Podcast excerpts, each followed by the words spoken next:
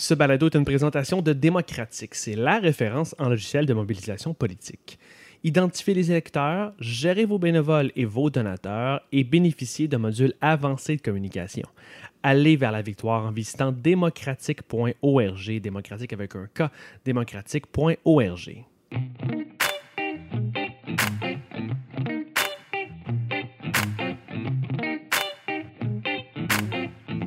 Nous sommes engagés publics. Bienvenue aux Engagés publics. Je suis Louis-Philippe Valquette. Aujourd'hui, je suis avec François Larouche. Et Denis Martel. Fait que les gars, vous avez été au Conseil national de Québec solidaire qui se tenait le 29 au 31 mars. Euh, puis durant celui-là, vous avez fait une foule d'entrevues, puis vous avez un peu pris le pouls de la situation solidaire au Québec. Est-ce que le vendredi soir, il y avait pas mal de monde? Est-ce qu'il y avait pas mal d'effervescence déjà? Ben, il y avait déjà de l'excitation euh, qu'on pouvait sentir. Il y avait de l'excitation dans l'air. C'était palpable. Euh, on, on savait que c'était un, euh, un conseil national important pour les membres.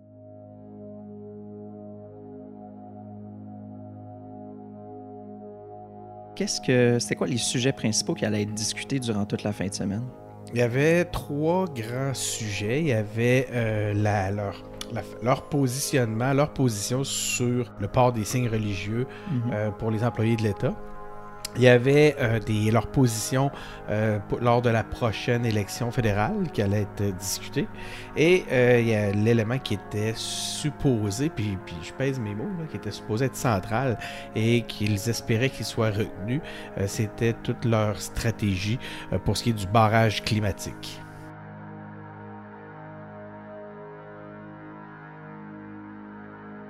On peut pas ignorer que la population a un enjeu en ce moment où est-ce qu'elle dit on est en train de regarder ça, ça nous stresse, les médias, les réseaux sociaux, le dépôt du projet de loi. C'est une discussion qu'en ce moment, on peut pas passer à côté puis dire on va juste parler d'environnement. Les- je pense que l'objectif en fin de semaine, c'était de, créer une certaine cohésion euh, sur l'enjeu. euh, bon, euh, la, question de la, la laïcité et tout, disons que c'est un, un enjeu qui a été amené par, euh, par la bande.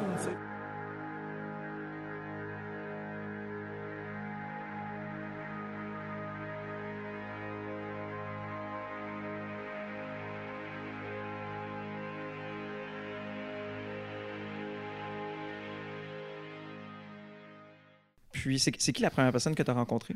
Ben, j'ai pris, après avoir pris l'ambiance, euh, j'ai commencé à chercher des, des- des gens à qui parler de leur implication comme militants au sein de Québec solidaire. À ce moment-là, je cherchais vraiment à comprendre pourquoi, trouver des gens qui allaient m'expliquer pourquoi ils s'impliquaient en politique, pourquoi ils s'impliquaient au, au sein de Québec solidaire, et à travers ça, un peu comme comprendre leur motivation, mais aussi euh, les différences avec les autres partis. Donc, j'ai la première personne à qui j'ai réussi à parler, c'est Alexandra. Bonjour Alejandra. Euh, Est-ce que je dis bien ton nom premièrement? Oui, euh, mais c'est Alejandra. Alejandra. oui c'est bon? qui était la, la déléguée de Bourassa Sauvé, euh, à qui euh, j'ai demandé pourquoi elle militait.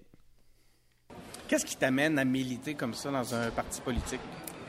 Je pense que ça. Ben, un, je suis une passionnée de politique, une passionnée des questions environnementales. Puis je pense que c'est comme ça aussi que j'ai connu Québec solidaire. Je l'ai connu en militant à Montréal-Nord euh, dans toutes les questions euh, d'inclusion, de, lutte antiraciste. Puis j'ai découvert un parti qui était vraiment euh, à l'écoute puis très proche des gens, euh, des mouvements sociaux puis de la base.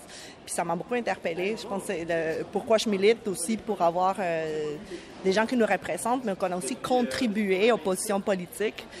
C'est ce qui explique un peu ma, militance depuis 10 ans. On a deux types d'instances. Celle- Celle-là est la plus petite, c'est notre conseil national. Puis, euh, dans le fond, on, c'est plus des questions de gestion euh, du parti, élections internes, campagne nationale, et on traite aussi de quelques sujets euh, d'actualité. Donc, on, va parler laïcité, mais on a aussi nos congrès qui sont beaucoup plus grands, deux fois plus gros. Puis c'est là où on va c'est plus des questions de programme, des questions de débat politique, des, choses dont on défend dans la place publique. c'est- ça serait quoi le, le- si tu avais à me donner une, euh, quelques mots qui décrivent la, gros, les- la grosse distinction entre le début de ton militantisme et aujourd'hui? C'est quoi la, la grosse différence Ben, la grosse différence, c'est que que, tu ressens dans le groupe? ben, euh, personnellement, je pense qu'on apprend aussi à prendre plus de place. Puis, euh, dans le fond, que au tout début, quand on commence en politique, ça nous gêne parce que la politique, c'est trop gros. Mais une chose que j'ai découvert avec Québec solidaire, c'est qu'il y a de la place et que dès qu'on a une initiative, on a quelque chose à dire ben, et qu'on la prend, ben, les gens nous accueillent d'égal égal. Moi, j'ai la chance de militer avec du monde qui, ça fait 30 ans qu'ils faisaient la politique, dans des conseils avec Françoise David, par exemple. Puis que tout de suite, euh, très jeune, on goûte à, ce que c'est le niveau du débat et qu'on peut avoir une influence sur nos positions euh, politiques euh, au niveau communicationnel, par exemple. Qu'est-ce qui sort de cette salle-là? Ça va être porté par Manon Marcé, ça va être porté par nos députations. Nos porte-parole. Nos porte-parole. Et ça, c'est un impact direct. C'est ça que, que je sens que de plus en plus, plus on s'implique, plus on a un impact direct qui fait en sorte que la, politique prend tout un autre sens. Fait qu'il n'y a pas de coupure entre l'aile parlementaire et la base militante. En fait, on essaie de plus en plus de, garder ces liens. Comment ça marche? C'est que là, nous, ce qu'on vote, c'est qu'on donne des lignes directrices pour notre direction politique et notre aile parlementaire. En fait, toutes, les positions en termes des programmes doivent être respectées puis défendues par nos parlementaires. C'est comme ça que ça marche. Mais de la façon que tu en parles, si tu me parles de ligne directrice, donc il y aurait une marge de manœuvre pour l'aile parlementaire de venir interpréter ben, le, le, mandat porté. Il y a toujours une marge de manœuvre parce que malheureusement, on ne peut pas faire ça toute la fin de semaine. Ouais. Je veux dire, on donne les une grande ligne.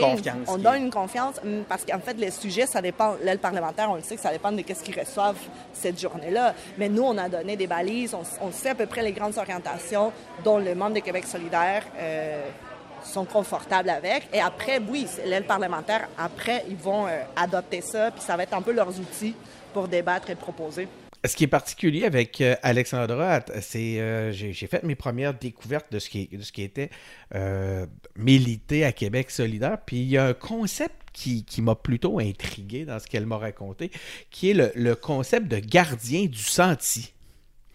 il faut que je rentre parce que c'est ça qu'on va annoncer bientôt. Mais je suis un peu un gardien du senti. on va y aller ensemble. pas ce que c'est quoi un gardien de senti? Non, euh, du senti? Oui, les un, sentiers. Un gardien du, senti. Ah, ouais? Oui, parce que le gardien du sentier, dans le fond, ce qu'il fait, c'est de voir si un, un, débat est sain ou pas. Puis comme on va parler des questions de signes religieux, ben je vais avoir, les gens vont avoir un carton dans la salle dès qu'il y a un inconfort. Si, mettons, il y a un propos qui qui va plus loin que juste un propos politique, mais qui frôle, par exemple, des propos qui sont racistes ou des propos qui sont... Qui...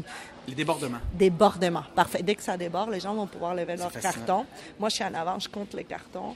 Et je, si je vois de l'inconfort, étant donné aussi que je suis sensible à ces questions-là, on va pouvoir de dire, wow, OK, là, il y a quelque chose qui se passe.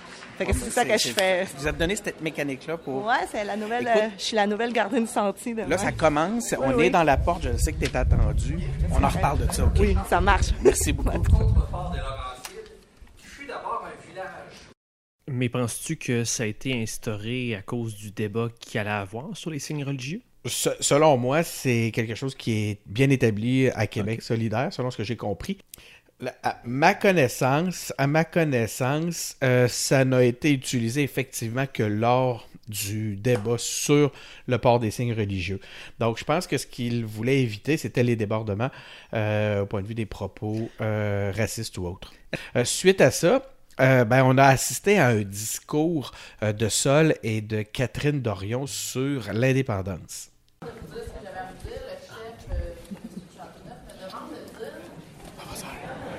Oui, toi, quand t'as voir. monter sur scène bientôt? Ouais. Es-tu nerveux? Ouais, ouais, ouais.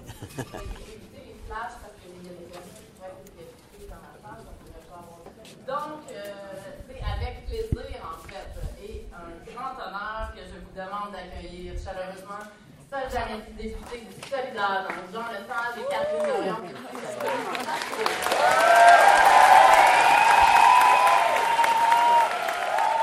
Euh, d'ailleurs, je dois dire que le discours euh, avait trouvé vraiment résonance auprès des membres.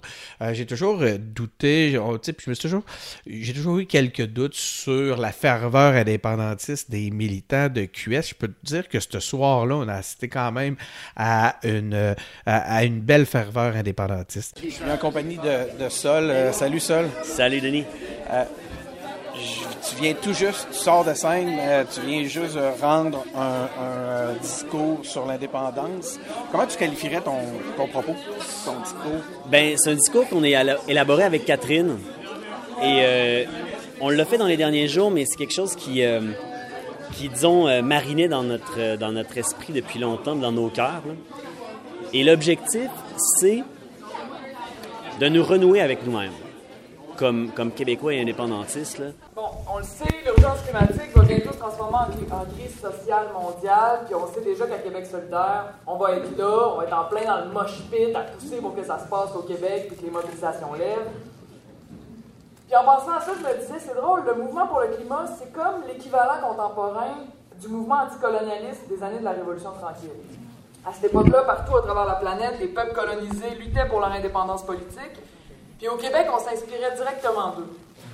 L'indépendantiste québécois prenait du galon en se liant avec l'international. La grande noirceur, tout à coup, était traversée de plein de craques de lumière.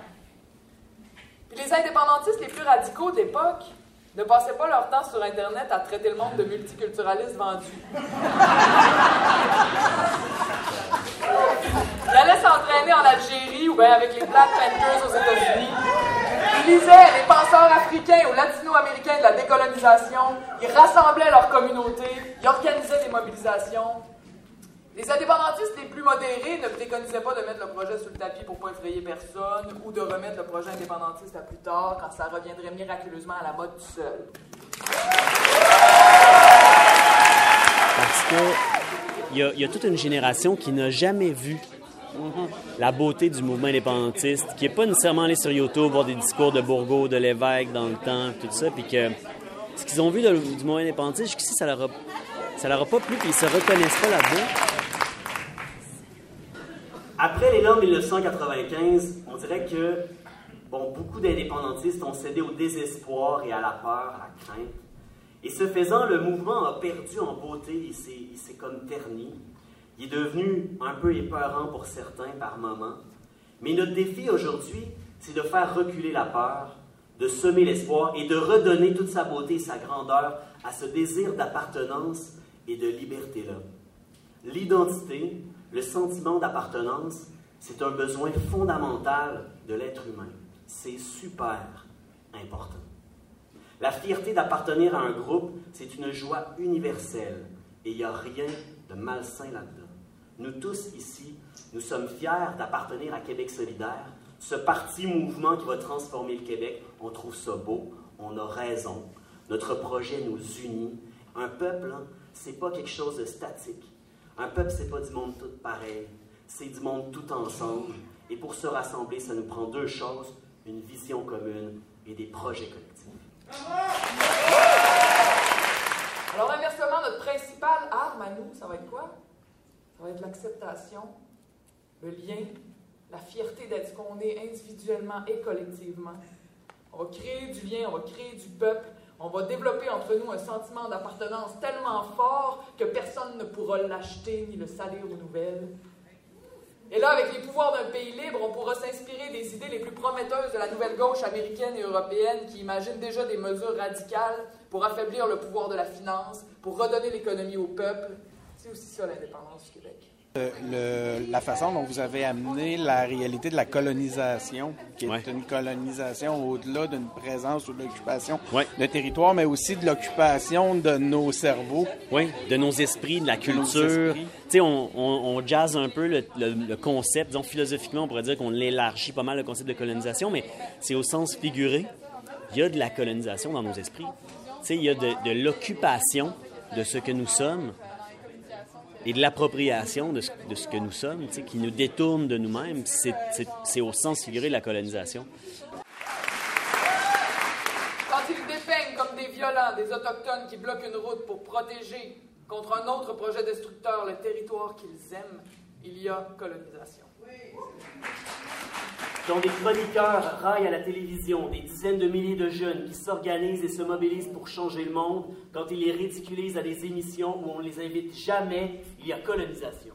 Quand un ministre de l'Agriculture, quand un ministre de l'Agriculture dit que c'est difficile de faire des bonnes politiques parce que Monsanto est plus puissant que le gouvernement, il y a colonisation.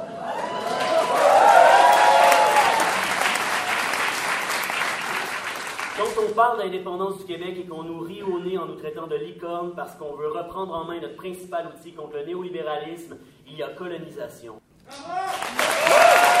Dimanche, euh, tu vas partir tu vas faire le bilan. C'est quoi qui ferait que tu te dirais mission accomplie? Euh, je pense que le défi, bon, pour tout le monde, pour l'ensemble du peuple québécois, c'est l'unité, être unis autour de projets. Laisser de côté les projets qui nous divisent, s'investir à fond dans ce qui est vraiment, euh, dans ce qui nous rassemble. Ce serait de finir la, la, fin de semaine euh, rassemblée, tu sais, autour d'une volonté de, se libérer à tous les niveaux. Est-ce que tu penses que c'est possible, dans le cadre de ce, de ce débat-là, de s'unir et d'être indépendantiste? Ah oui. Oui, vraiment. Euh, mais il faut se parler, il faut se comprendre, tu sais. Faut que... C'est parce que des fois, mettons, quand on reste de notre bord à lire des chroniqueurs qui veulent cliver, la chronique, c'est que tu, si, tu, tu fais plus de clics, euh, si tu clives, tu vas faire plus de clics. Fait que des fois, il y a comme un, intérêt à faire ça. Puis quand tu fais juste te faire une idée à partir de ça, sans jamais aller à la rencontre vraiment, à la vraie discussion vers l'autre, euh, ben là, c'est divisif. Mais sinon, c'est pas un sujet sur lequel il est impossible de se rassembler, mais il faut se parler, faut aller voir l'autre, il faut écouter, être sensible, se mettre à la place des autres dans euh, ceux qu'on entendait qui reniflaient parce qu'il est très ému pendant votre discours, il y avait Cybelle. Oui, mon nom est Cybelle Ataogoul. Je suis membre de la commission politique et de l'association de Merci.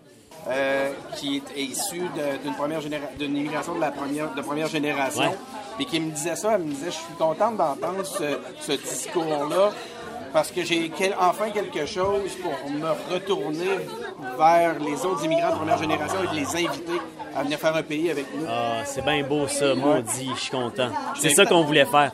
C'est ça mon objectif de la fin de semaine. Je pense que c'est la réponse exactement ce que tu viens de dire. C'est ça mon objectif de la fin de semaine. On, en reparle, OK? Je vais, revenir, me permettre de venir te déranger ou François va venir te déranger peut-être pendant le, le week-end. Excellent. Euh, ben, oui, mon nom est Sybelle Ataogoul. Je suis membre de la commission politique et de l'association de Merci. J'ai émigré quand j'avais 9 ans et demi de la Turquie. Je ne parlais ni le français ni l'anglais. Puis on est déménagé à Montréal. Euh, j'ai, euh, puis j'ai été vraiment, je veux dire, on a quand même déménagé dans Rosemont. On est arrivé dans Rosemont. Je parlais ni le français ni l'anglais. Puis la première journée, je suis allée dans le parc jouer. Et tout ce que je me rappelle, c'est que les gens, les enfants me demandaient si je parlais français ou anglais. Je me rappelle de ces mots-là. J'avais appris à dire non à ça. Et après, j'ai dit non. Ils ont commencé à jouer avec moi et ma soeur comme si rien n'était. Puis ça, pour moi, ça a été mon expérience d'intégration première. Puis j'ai juste trouvé que c'est vraiment une terre d'accueil. Pour moi, était exceptionnel. Et malgré les tensions qui arrivent parfois, j'ai vraiment trouvé que le Québec était vraiment une place où on pouvait se réaliser. Donc, il y avait cette militante, euh, Sybelle qui était, euh, qui s'adonne à, qui était aussi la porte-parole de l'option B fait que Denis, je t'entends parler de plusieurs options qui allaient être votées à propos du port des signes religieux par les employés de l'État. Euh, est-ce que tu peux me parler un peu des deux options qui étaient proposées? Il y avait deux options effectivement qui étaient soumises au vote. Euh, on avait l'option A qui était euh, de maintenir la position de Québec solidaire sur le compromis Bouchard-Taylor. Ils l'ont toujours appelé comme ça, le compromis Bouchard-Taylor. Et il y avait l'option B qui était de donner une liberté complète aux employés de l'État euh, pour ce qui est des ports de signes religieux dans leur milieu de travail.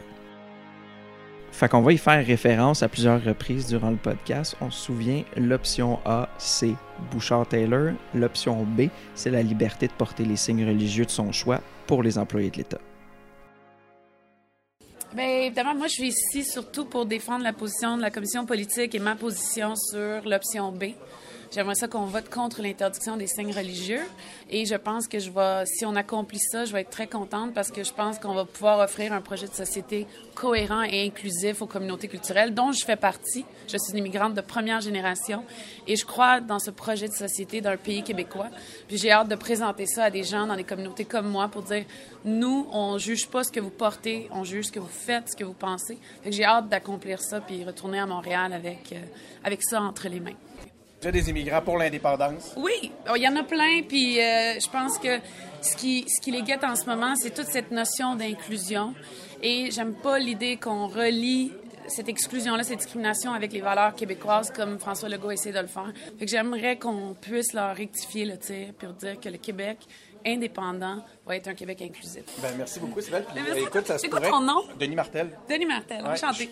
Suite à ça, j'ai aussi remarqué la présence de Andrés Fantesila. C'est là que j'ai appris que lui-même était pour l'option A. Euh, J'étais aussi curieux de l'entendre sur sa propre ferveur indépendantiste. Andrés, euh, dimanche, on est au Conseil national. Dimanche, lorsque tout ça sera terminé, c'est quoi que tu pourrais te dire qui ferait que tu dirais mission accomplie? Mission accomplie, qu'est-ce que je... Une, bonne, une belle question, belle question. Je. Je vais être satisfait en disant que eh, on a fait un gros débat un débat très poignant parce que ça a fait appel à une vision du monde portée par chacun, à des principes, etc., et où tout le monde tient à sa, vision. Mais euh, il y a une vision qui va, qui va l'emporter. Euh, mais au fond, ce n'est pas si important que ça, parce qu'il y a beaucoup de choses qui nous unissent, ça a été dit ce soir. Ce n'est pas un point de détail non plus. Mais on va se dire, bon, il y a telle position qui l'a emporté, ok, on va travailler dans ce, dans ce sens-là.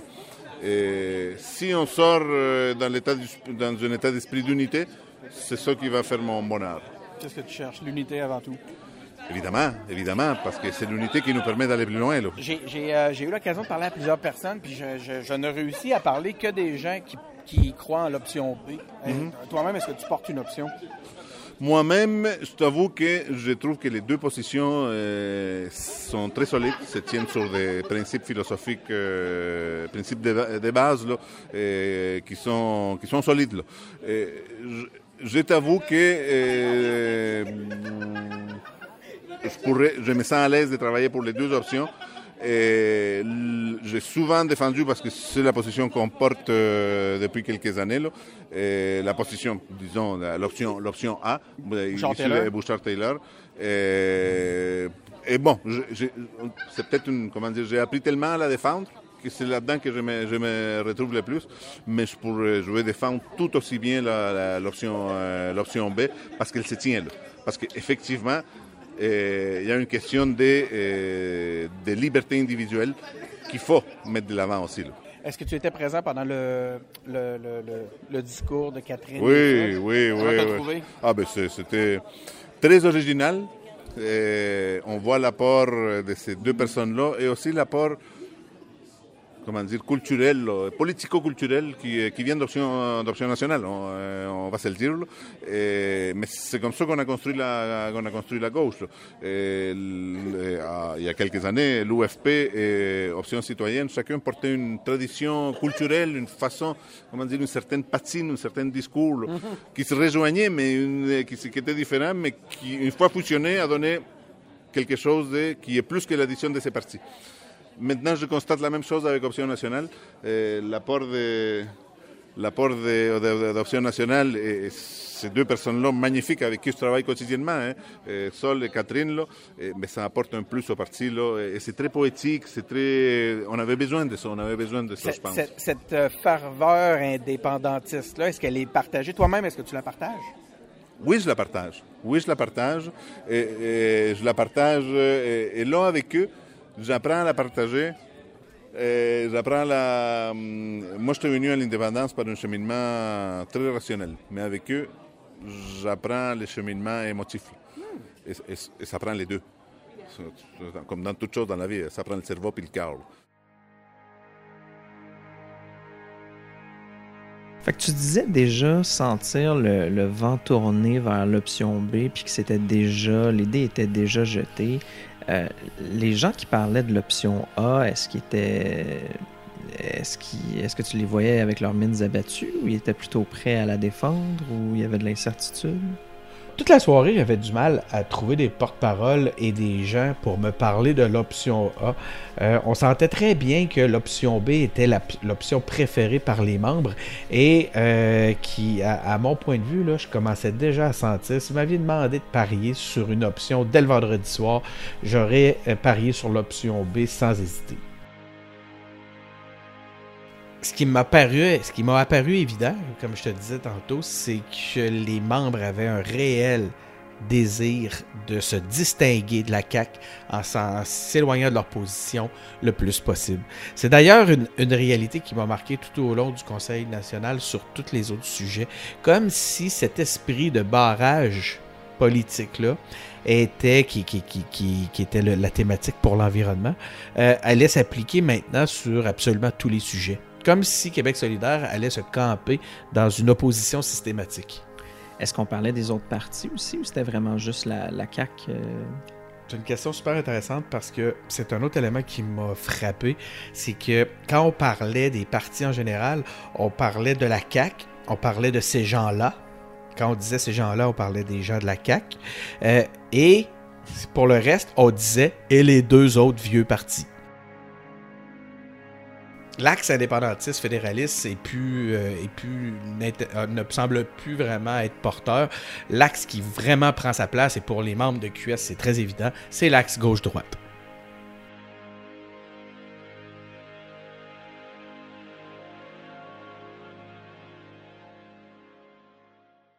Euh, salut Frédéric. Euh, Frédéric, dénommé, c'est euh, ancien d'Option nationale maintenant. toujours Option nationale. Toujours Option nationale, ah oui? Ben, C'est-à-dire le collectif existe encore à l'intérieur de Québec solidaire. On est un collectif comme plusieurs autres.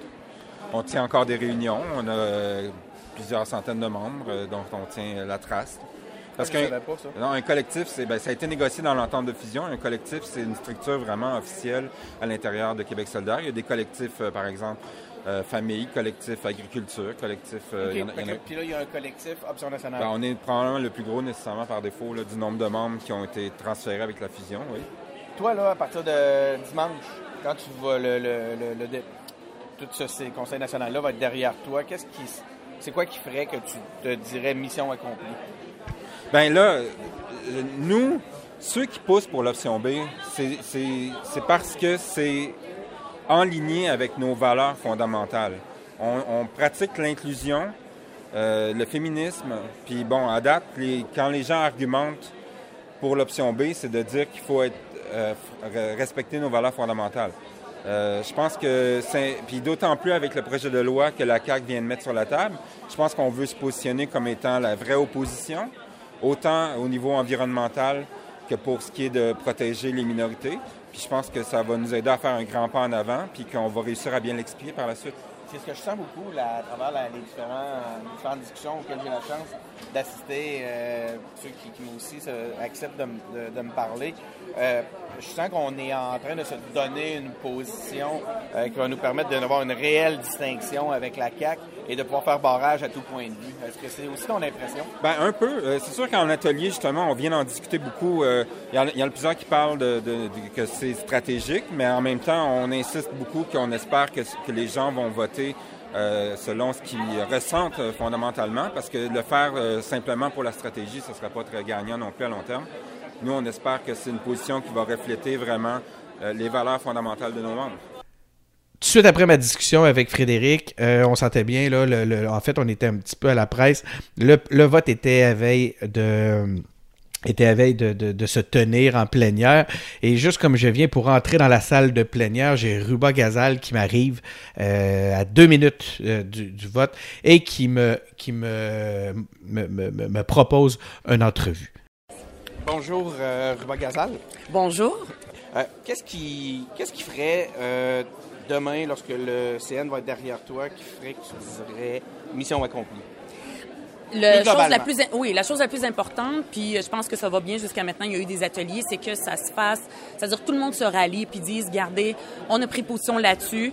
Ce n'est pas le sujet le plus fondamental à Québec solidaire, c'est pas la crise de la laïcité, c'est la crise climatique, puis qu'on va se concentrer durant toute cette année-là à mener ce combat-là contre un gouvernement qui ne veut pas reconnaître qu'il y a une crise climatique, ou en tout cas qui le reconnaît mais qui agit pas. J'ai l'impression que l'option B va, va oui, passer. Oui, oui, moi aussi, je pense ça. Honnêtement, moi, je suis sortie pour l'option A, qui était la position euh, euh, historique, si on veut, de Québec solidaire. Ça veut dire depuis 2007 là, qu'on tient cette... Depuis 2008, depuis que le rapport Bouchard-Taylor est sorti, puis plus tard, quand il y a eu toute la crise de la charte, c'était comme une position de compromis. Euh, à la fin de ce CNC, c'est pas cette position-là qui gagne. À l'Assemblée nationale, il y aura plus personne. En fait, le compromis va disparaître. Il y aura plus personne qui va le défendre. Mais c'est pas une position comme, pour moi, par exemple, personnellement, de principe d'être contre toute interdiction. Moi, je, je suis pas mal à l'aise d'être contre toute interdiction. Euh, ça, je suis pas mal à l'aise. vous allez être appelé à défendre ce qui va se dire ici aujourd'hui. Oui, ben oui, absolument. Fait que c'est pas une position de principe. Ça aurait été bien d'avoir une position de compromis au Québec. C'est ce à quoi j'ai appelé, mais c'est pas, je, je me suis pas battue, j'ai pas fait de, de, de campagne là, pour qu'on maintienne Bouchard-Taylor. Je comprends qu'il y a aussi un débat générationnel et le membership de Québec solidaire est très jeune et c'est beaucoup, beaucoup rajeuni à travers l'époque. Et eux autres, si on veut, c'est pas vraiment un débat de société. Eux, ce qui leur fait peur, pourquoi les jeunes sortent dans la rue, là, la peur au ventre pour leur avenir, c'est pas pour que quelqu'un qui porte un signe religieux dans un bureau dans la fonction publique, eux autres, ce qui, les, qui leur fait peur, c'est toute la crise climatique, puis l'appel urgent des scientifiques du GIEC qui nous disent 2020, là, faut mettre un coup de barre, là, les décideurs, pour pouvoir atteindre nos objectifs pour 2030, 2050, puis éviter un réchauffement climatique qui va être catastrophique pour la planète. Ça, c'est le combat le plus important. Donc, c'est ça que ton combat qui va faire. Oui, parce oui. que vous avez un truc là-dessus demain, hein, sur l'environnement. Oui, exactement, parce qu'on a commencé une campagne, on a lancé ça cette semaine. Euh, on appelle ça l'ultimatum 2020. Si le gouvernement n'agit pas réellement, euh, d'ici le 1er octobre 2020, ben nous, on va faire ce qu'on appelle un barrage politique et on a besoin aussi de l'appui de la rue pour ça. Puis les jeunes sont pressants dans la rue. Il y a même des jeunes chaque vendredi qui font un sit-in. Euh, hier, on était avec eux, les députés solidaires. C'est extraordinaire de voir ça. Puis c'est ça le, le, combat de Québec solidaire. C'est ça, c'est pas diviser la, la société, c'est qu'on soit tous ensemble pour l'urgence climatique. Deux dernières choses, puis je te laisse aller parce que là, ça commence, à, ça, oui. ça commence bientôt. Euh, il y a beaucoup de jeunes oui. Euh, on dit qu'il n'y a plus beaucoup de jeunes au PQ, on dit qu'il n'y a plus beaucoup de jeunes, mais c'est quelque chose qu'on sent en politique en général. Mais là, on arrive ici, puis a plein de jeunes. Québec solidaire aurait trouvé la recette pour engager, pour que les jeunes s'engagent en politique? Bien, je te dirais que ça s'est fait euh, naturellement. C'est-à-dire que c'est sûr que l'arrivée de Gabriel Nadeau-Dubois, là, quand il est venu en politique, ça a amené beaucoup de jeunes parce qu'il était le, un des porteurs là, de, de toute la, la euh, 2012, là, euh, le printemps érable. Fait que c'est sûr que ça a amené des jeunes, puis euh, ça a amené des préoccupations de jeunes. L'environnement, c'est pas la première fois qu'on en parle. C'est pas le 1er octobre. C'est-à-dire, c'est pas dans la campagne électorale récemment qu'on a découvert ça. On Donc, avait c'est déjà. dans les enjeux. C'est, ça Le- fait partie des enjeux importants enjeux. qui touchent la jeunesse qui- parce qu'on est euh, souvent à Québec solidaire à l'avant-garde. Moi, je me rappelle quand on parlait de avoir des candidatures euh, 50-50 femmes-hommes, on avait l'air en 2007 euh, dans notre première campagne électorale d'une gang d'illuminés. Radicaux. Aujourd'hui, tout le monde en parle. OK, fait que là, ça, c'était tout juste avant la plénière. Fait que j'imagine que ce qui suit, ça doit Là, être la après, plénière. vas-y, direct en 45-46, là, c'est débat de la plénière. OK, alors l'option B, donc les personnes qui sont avec les amendements intégrés, les personnes qui sont pour, vous levez vos cartes, s'il vous plaît. Merci. Les contre? Merci. Les abstentions? Merci. C'est adopté à la majorité.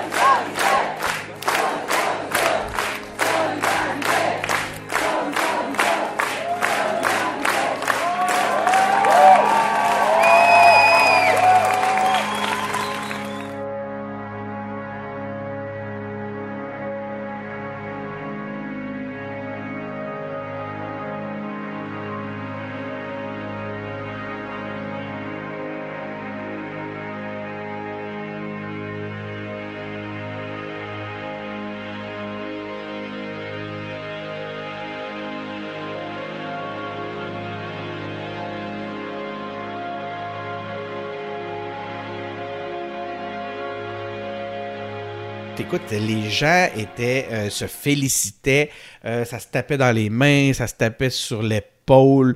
Les gens euh, exprimaient leur, leur, bonheur que le vote, que l'option B aille passer. Et ce, cette réalité-là, cette fête-là, euh, de fêter la victoire de l'option B, c'est une réalité qui s'est poursuivie jusqu'au samedi après-midi. Euh, mais oui, effectivement, je suis tombé sur Rabat Hula euh, que j'avais que, que Andrés m'avait présenté. On se rappelle, c'est le, porteur de l'option A. Suite après le vote, voici ce que ça a donné. Comment tu, euh, comment reçois la décision? Évidemment, vous comprendrez que je sois déçu. Je suis très déçu. Euh, J'aurais aimé que Québec solidaire adopte l'option A, qui est celle qui garantit qu'il puisse jouer un rôle important dans le débat public. Les, délégués de, euh, de notre parti ont décidé autrement. Je respecte la décision. Ils sont souverains. Donc, euh, euh, l'option B ne permet pas de parler à l'ensemble de la population euh, québécoise, ce qu'aurait permis l'option A et le compromis Bou- Bouchard-Taylor. Il y a des inquiétudes qui sont exprimées par la, majorité de, de- la population, notamment la majorité francophone, moi je pense qu'il faut tenir compte, il faut rassurer.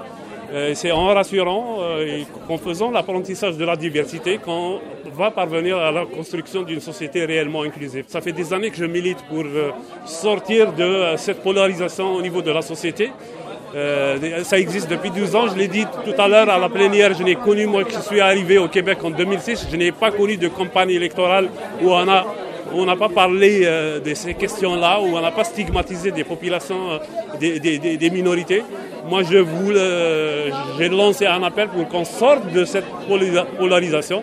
Euh, mais euh, apparemment, il y a un choix. Peut-être que euh, ça va quand même continuer à, euh, à permettre à Québec solidaire de jouer pleinement son rôle. Merci beaucoup. Merci à vous.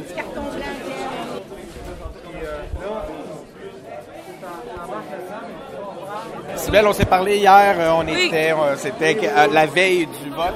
Maintenant, le vote, c'est fait. Oui. Vous avez gagné votre, euh, votre point. Comment vous l'avez travaillé? Mais en fait, ça a été vraiment très organique de la base. On n'est pas parti avec un plan de match initial. C'était vraiment des militantes et des militants qui voulaient vraiment clarifier ce point-là. Puis on s'est comme retrouvés sur les réseaux sociaux. On a commencé à aller à des événements, à nous présenter à nos assemblées. Donc je pense pour ça que ça a bien marché parce que c'était vraiment à partir de la base. Mais honnêtement, ce que j'ai découvert en mobilisant, en parlant avec les gens, c'est que nos militantes et militants étaient déjà rendus là dans leur réflexion, surtout en région. Donc, ça m'a ouvert les yeux aussi de voir que c'était pas une position montréalaise. Il y a beaucoup de régions comme Rouen-Noranda où j'ai pas été, mais ils sont venus avec une position forte en faveur de B. On a ce préjugé-là, on parle souvent des régions qui seraient fermées. puis- Absolument, ou que Montréal aurait une position. Puis je pense que ce qu'on voit dans Québec solidaire, c'est qu'on a vraiment des positions quand même unies à travers le parti.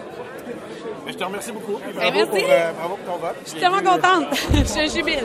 C'est bon.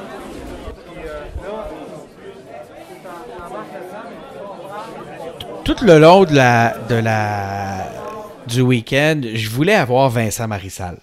Et soudainement, euh, sort de la salle de plénière Vincent Marissal qui se dirige directement sur moi et qui m'offre euh, de me parler. Ce qui m'a marqué de l'entrevue avec Vincent Marissal, c'est que j'ai clairement compris qu'il était un tenant et un défenseur de l'option B. Il était très content que l'option B ait passé et c'est le premier et le seul du week-end qui a mentionné le Parti québécois. Euh, c'est le seul qui a euh, ramené cette victoire-là euh, comme étant une victoire sur la Charte des valeurs. un dossier, un dossier chaud qui, qui a fait couler beaucoup d'encre, qui, qui a empoisonné un peu la vie des Québécois, des, Québécoises, je trouve, depuis, depuis une douzaine d'années, parce que malheureusement, c'est souvent un débat qui a déraillé, qui a été fait de la mauvaise façon, avec les mauvais, les mauvais termes, avec les mauvaises intentions aussi. Euh, moi, je suis très fier de ce qu'on a voté aujourd'hui, mais je suis surtout très fier de la façon dont ça s'est fait. On aurait donc les outils, Québec solidaire aurait les outils actuellement pour assainir le débat. Ben, je le souhaite. En tout cas, on l'a fait, on l'a fait le débat de façon saine, de façon euh, sereine. C'était pas facile pour les gens dont l'option A n'a pas été retenue, mais il n'y a pas eu de débordement, il n'y a pas eu de, d'atermoiement. Il y, a, y a eu un débat démocratique. Puis, tant mieux, tant mieux. Moi, moi, je, moi, je souhaite qu'on assainisse le débat, que ça va être difficile avec le projet de loi que la CAQ vient de déposer. là. Ben, c'est ça. Et euh, en tout cas, nous, moi, je pense qu'on va être du bon côté de l'histoire. Parce qu'il va y avoir une suite à ça. Tu as dit du bon côté de l'histoire? Du bon côté de l'histoire, oui, de notre nation. Parce qu'il y a des moments charnières comme ça où il faut prendre des décisions. Et là, on vient de prendre une décision euh, qui, qui nous, qui nous met dans, dans le camp de l'ouverture euh, et non pas dans le camp de la fermeture. Puis, moi, j'ai toujours trouvé très dangereux de jouer avec ça. C'est- des, fioles de nitroglycérine sociale, ça. J'ai détesté le projet de loi euh, de la charte du PQ. Euh, c'est une des raisons euh, même pour lesquelles j'ai décidé de me lancer en politique. Parce que je peux pas supporter ce genre de, de fermeture à l'autre. Puis, je pense que on a fait un choix, oui, stratégique, parce qu'on fait toujours de la stratégie en politique, là, mais on a surtout fait un choix courageux. Ça, ça vous positionne vraiment comme opposition au projet de la CAQ. Euh, de cette façon-là, comment tu vois que ça va contribuer justement à assainir Ben moi, je préfère être en opposition à la CAQ, en particulier sur ce, débat-là, qu'être collé à la CAQ. Euh, les partis de l'opposition, il y en a au moins un qui va se coller sur la CAQ en tout ou en partie là-dessus. Euh, et je pense pas que ça aurait été sain pour un parti comme Québec solidaire de, de participer à un mécanisme ou à des mécanismes d'exclusion, parce qu'à la fin, c'est ça que ça fait. Donc, vous vous sentez plus en cohérence avec, votre, avec les positions du parti Oui, avec les valeurs du avec parti valeurs, en aussi. fait. Tu sais, d'ailleurs, je pense que c'était assez clair dans la salle que c'était largement majoritaire. Alors, avec, euh, honnêtement, moi, depuis, depuis hier soir je me promène, je parlais des militants, je parlais à plein de monde, j'ai eu du mal à trouver quelqu'un qui était pour l'option A. Donc, je suis pas vraiment surpris euh, Bravo, bravo. De, de- de cette, euh, de, ce qui se passe aujourd'hui. Puis ceux à qui j'ai parlé, qui avaient défendu l'option A, euh, sont très sereins.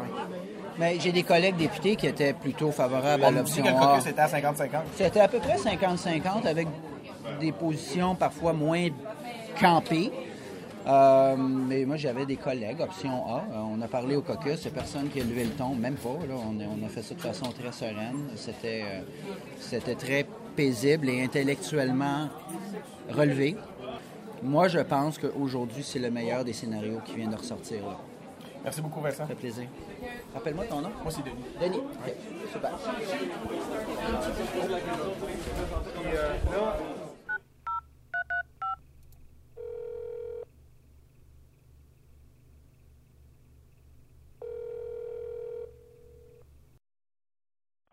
Oui, allô? Oui, François. Salut. Salut, comment tu vas? Comment ça va bien, toi? Oui, pas pire. C'est une grosse matinée, je suis un peu fatigué. Euh, c'est demandant, euh, c'est aussi demandant que la dernière fois. Ouais, qu'est-ce qui s'est passé, là? Euh, là, ben, il y a eu le vote ce matin sur le, le port des, des signes religieux. Puis, donc, c'est sans trop de surprise là, que c'est l'option B qui a passé. C'est l'option qui, c'est l'option là, qui, euh, pour eux, ils se positionnent vraiment. Tu l'entends? As-tu une petite commotion? Non, il n'y a pas de commotion. En fait, je te dirais qu'il y a zéro surprise. Euh, Depuis hier soir, je le sentais, euh, c'est ce qui s'en venait. Là. Fait que c'est c'est effectivement ce qui s'est passé à un point tel qu'à un moment donné, j'entendais même des, des militants dire que, que le débat était inutile. là. Donc tout le monde, on, on Ah, sentait ouais. très bien. Ouais, on sentait très bien que c'est ça qui s'en venait. Le cela dit, c'est resté, euh, c'est resté intéressant. Puis sûr, il y avait les, quel- les quelques défenseurs de, de, de l'option A qui étaient euh, de rester euh, de rester au, au statu quo de ce qui avait déjà été donné par l'aile parlementaire. Euh, sont, très très zen avec ça. Là. Fait qu'il n'y a pas de il y a pas de problème. Je pense qu'ils vont ils vont bien se relever, ils vont bien poursuivre avec ça. Cela dit, ben tu sais, ça les ça les positionne comme vra- vraiment en opposition avec le de la CAQ. Parce que c'est Ben, puis aussi avec une majorité de Québécois dans les derniers sondages. là. Ouais, ben tu sais, le volet stratégique a été discuté autant que le volet euh, que le volet, tu sais, que respect des valeurs du parti. Puis C'est sûr que ils ont choisi Mhm. la cohérence avec les valeurs du parti. Ouais, C'est ce qu'on ouais, ouais. entend, là. C'est ce qu'on entend le plus. Puis euh, ensuite, euh, j'ai parlé à plusieurs militants. Puis euh, j'ai parlé aussi à Manon Massé, qui, elle, nous a donné rendez-vous à 14h45. Ben, je sais Bon, pas si je vais être- sais pas si je vais être encore là, fait que je vais peut-être te passer la POC pour ce volet-là. Je vais te transmettre tous les contacts pour euh, les ça, Ils sont très bien organisés, puis ils s'occupent très très bien de nous. Et, euh, on a on a beaucoup d'accès. Et euh, je pense que tu vas apprécier ton après-midi. Fait que je t'attends. Au que tu arrives, Ok. fais-moi signe. Je vais aller te. Je suis en route. Moi, je te rejoins à la table des salut. médias. Bye. Parfait. Bye. Euh, Et, et- et d'autre part, ben, le, le grand enjeu, en fait, c'est de déterminer euh, dans quelle mesure les arguments qui Un sont beau manteau bleu. avancés sont raisonnables. Fait qu'on. Assuré d'être là, ça va être intéressant. Fait que, euh, ouais, comment t'as trouvé ça? C'est quoi l'ambiance? C'est-tu ta première instance pas péquiste, là? Oui. Première C'est ça que je, redoute ou que j'ai hâte de découvrir un peu, là. C'est, ça se ressemble, c'est sûr. là. Mais c'est plus, je te dirais que c'est un peu plus relax. Pour te donner un exemple là, de ce qui est, euh, de ce qui m'a marqué hier quand j'étais arrivé, euh, la personne qui présidait l'assemblée était très relax. Euh, d'emblée, tout le monde s'est entendu pour reporter les, le- les éléments reliés au budget, tout ce qui parlait d'argent. Mhm. Quelqu'un faisait remarquer à côté de moi que ça faisait cinq conseils en ligne qui reportaient. Ouais. Fait que c'est plus relax. C'est plus relax. Il n'y a pas de table, il n'y a pas de. Savais-tu que leur instance, ils ont le droit jusqu'à sept délégués en fonction du nombre de personnes qui militent dans la région. Sept délégués par?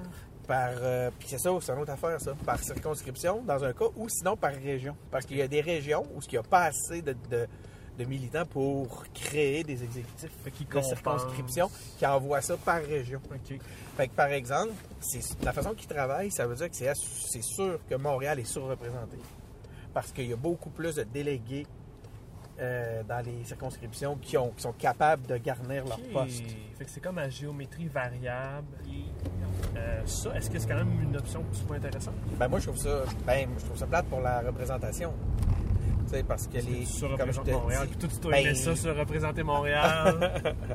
c'est sûr que le, le- le- tu sais, dans leur état actuel, bien que c'est un parti de plus en plus populaire, puis tu vas le voir, là, on me disait ce matin, je parlais avec euh, quelqu'un qui est sur le conseil, sur le politburo, lui-même s'est présenté comme ça, Frédéric, il s'est présenté en disant je suis, euh, je suis sur le politburo.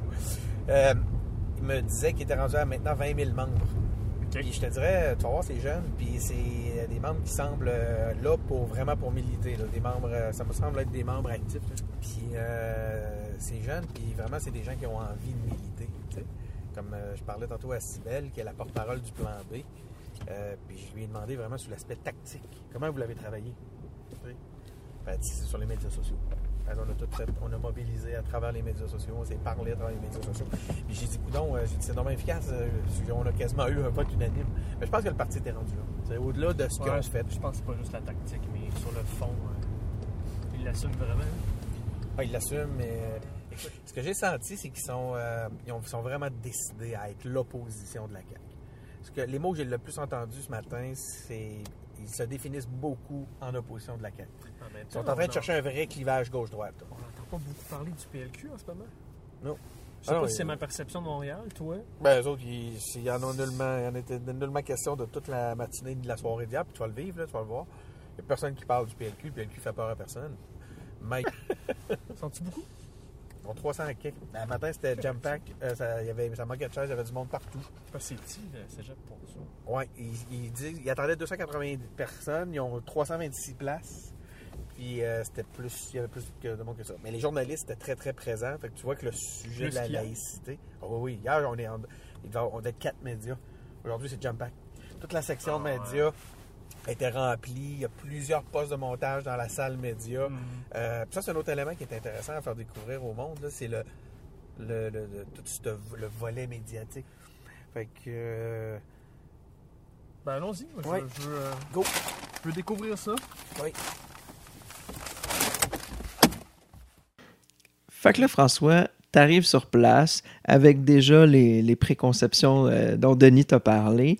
Euh, ça ressemblait à quoi l'ambiance quand t'es arrivé? Est-ce qu'il y a quoi que ça qui t'a frappé par rapport à tes expériences précédentes? J'ai. C'est sûr que la... physiquement, de quoi ça avait l'air, c'est différent et euh, plus euh, artisanal qu'un conseil national du Parti libéral ou des vieux partis hein, du Parti québécois aussi. C'est quoi la pre- le premier événement dont tu as été témoin rendu là-bas? Dans la salle des médias, on s'est installé et tout de suite, c'était la conférence de presse de Manon Massé et de Gabriel Nadeau-Dubois euh, à la sortie de ce vote sur euh, les signes religieux. Et j'entre dans la salle de la conférence de presse. La salle est relativement bondée pour sa grandeur et Manon et Gabriel sont en train d'expliquer la position de Québec solidaire et ça semble laborieux. Madame Massé, est-ce que la CAQ, avec ce que vous avez voté aujourd'hui, est raciste? Est-ce que la CAQ est raciste? Ah, si vous faites référence à, à l'intervention qui a été faite? Ben non, la CAQ n'est pas raciste. là. C'est- ça que vous voulez m'entendre dire. Je vous le dire. Je l'ai déjà dit, je vais continuer de le redire. Alors, Et- et que- je crois Est-ce que pas- vous devenez l'opposition officielle à ce moment-là face au gouvernement sur cette question? Mais je pense qu'on va clairement se positionner. Clairement se positionner. Notre position, elle est là, elle est claire. Et oui, je pense que nous serons l'opposition officielle sur cette question-là. Madame Massé, est-ce que le, vote de ce matin est, est quand même pas un, blâme à, l'endroit de la- de la- de l'aide parlementaire? Parce que ma compréhension du programme du parti, c'est exactement ce que les militants ont adopté aujourd'hui, c'est-à-dire d'interdiction des signes religieux. C'est ça qui était inscrit dans le programme. Et pendant des années, vous avez tenu une position autre euh, à l'Assemblée nationale. Oui, ben, on ne s'est pas caché que euh, l'interprétation, euh, qu'aujourd'hui, ce qu'on faisait, c'est qu'on clarifiait l'interprétation. Et d'ailleurs, ce n'était pas seulement l'aide parlementaire. Je pense que l'ensemble de la direction de Québec solidaire avait assumé qu'à l'époque, et il faut s'y remettre, ce qui nous apparaissait le compromis, et on n'a jamais dit que c'était notre position, on, on reconnaissait que c'était un compromis et que notre programme nous permettait euh, d'aller dans le sens de ce compromis-là. Mais aujourd'hui, il ne tient plus. Il ne tient plus, il est, déconstruit. euh, M. Taylor aussi n'y est plus. Alors, je pense que nos membres, ce qu'ils sont venus dire aujourd'hui, c'est, euh, dans le fond, l'interdiction. Maintenant, on a les coups des franges et on va aller euh, jusqu'au bout. Je me permets quand même juste une précision là-dessus, parce que sur le caucus, là, euh, il y avait dans le caucus différentes euh, positions, puis d'ailleurs, on a fait ça, les portes grandes ouvertes. hein, les, les- les- les députés ont même signé des lettres ouvertes dans les journaux pour exposer leur position. Donc, nous, on s'est jamais caché du fait qu'au sein même du caucus, c'était une discussion qui existait. euh, et, on- et, et, euh, et- et donc, il n'y a, pas de, de désaveu ici là, de, de- de l'aile parlementaire, parce que l'aile parlementaire elle-même a eu ce débat-là. Et euh, c'est pour ça qu'on a élargi le, le débat qu'on voulait entendre nos membres sur cette question. C'est quand même Je pense qu'on est fiers de ce On qu'on a comprend un nouveau vote qui a lieu au sujet de la notion de visage découvert. Je veux Oui. bien comprendre la décision qui a été prise. Bien sûr. Est-ce qu'on doit comprendre qu'une une femme qui porte le niqab ou la burqa peut exercer euh, ses fonctions de commis à la SRQ?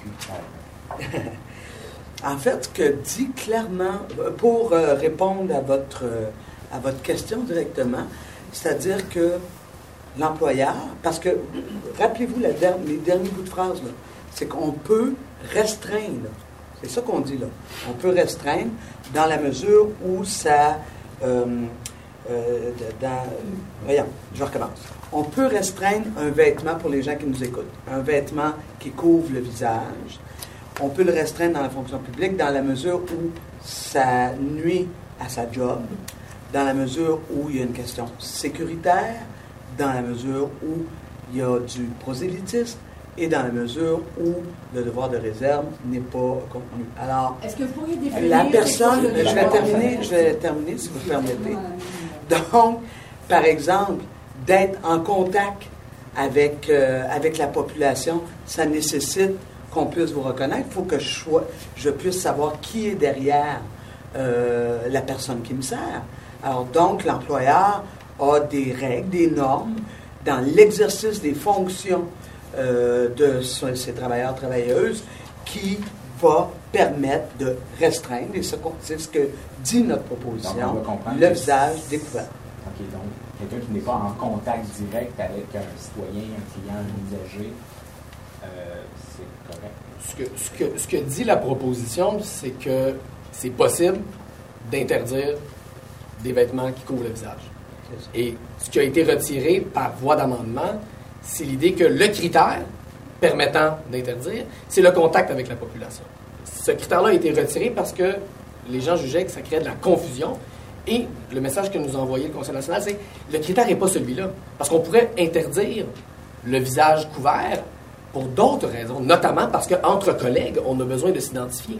Donc, euh, c'est pas. euh, donc, euh, par exemple, dans le cas d'une enseignante, je vais vous donner un exemple concret. Dans le cas d'une enseignante, il est évident, ou d'un enseignant, il est évident qu'il faut savoir c'est qui la personne et que pour avoir une communication avec les élèves, euh, il faut qu'on voit le visage. Donc là, il est évident que notre position, on dit, ben oui, on peut interdire un, visage, un, un- un vêtement qui couvre le visage, par exemple pour un enseignant ou. Préposé, Pour vous euh, donner un exemple concret. Préposé service à la clientèle.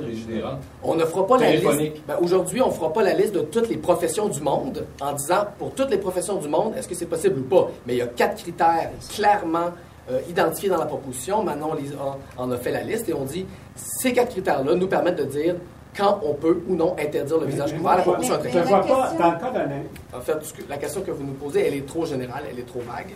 Et donc, c'est clair pour nous qu'il y a dans cette proposition-là des balises, quatre, qui disent aux employeurs, voici les conditions auxquelles vous pouvez Monsieur, interdire le visage couvert. à C'est très clair. une dame qui nous a Ouais. répondu, là, qui, qui, qui était Madame Richer, j'avais dit à Madame Richer, j'avais dit je l'adore, mais j'avais dit à Madame Richer après. Eh, Stéphanie, tu veux-tu faire ce bout-là? Parce que sinon, moi, ils vont haïr. Oui, ça va être Madame Richer et ensuite Madame Biron. Madame Massé, vous êtes féministe.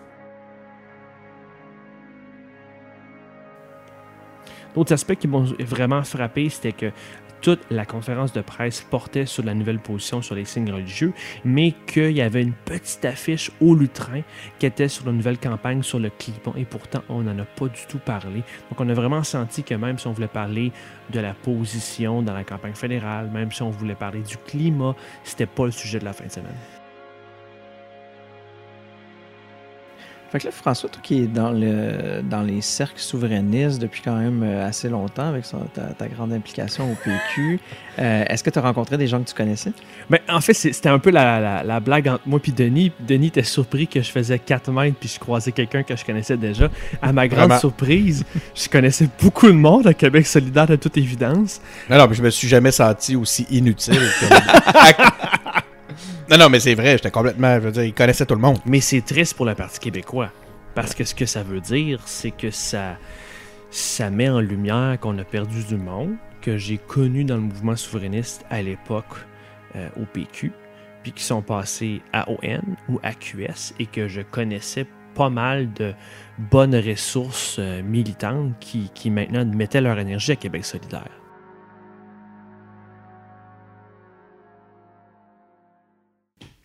Puis est-ce que tu connaissais des gens qui venaient pas du PQ? J'en ai trouvé. J'en ai trouvé, mais je ne vais pas te décevoir, c'était un ami personnel d'enfance. Moi, c'est Julien Daigneault. Je suis euh, membre de Québec solidaire dans Saint-Henri-Saint-Anne. mais Je suis, je suis aussi permanent d'Alternative socialiste. Qu'est-ce que ça fait, Alternative socialiste? C'est un groupe politique qui est présent dans plus de 45 pays dans le monde. Ici, on est un groupe au Québec où on s'implique euh, dans le milieu syndical, on s'implique dans nos milieux euh, étudiants euh, à travers le comité étudiant socialiste. Puis, on s'implique aussi euh, à travers Québec solidaire.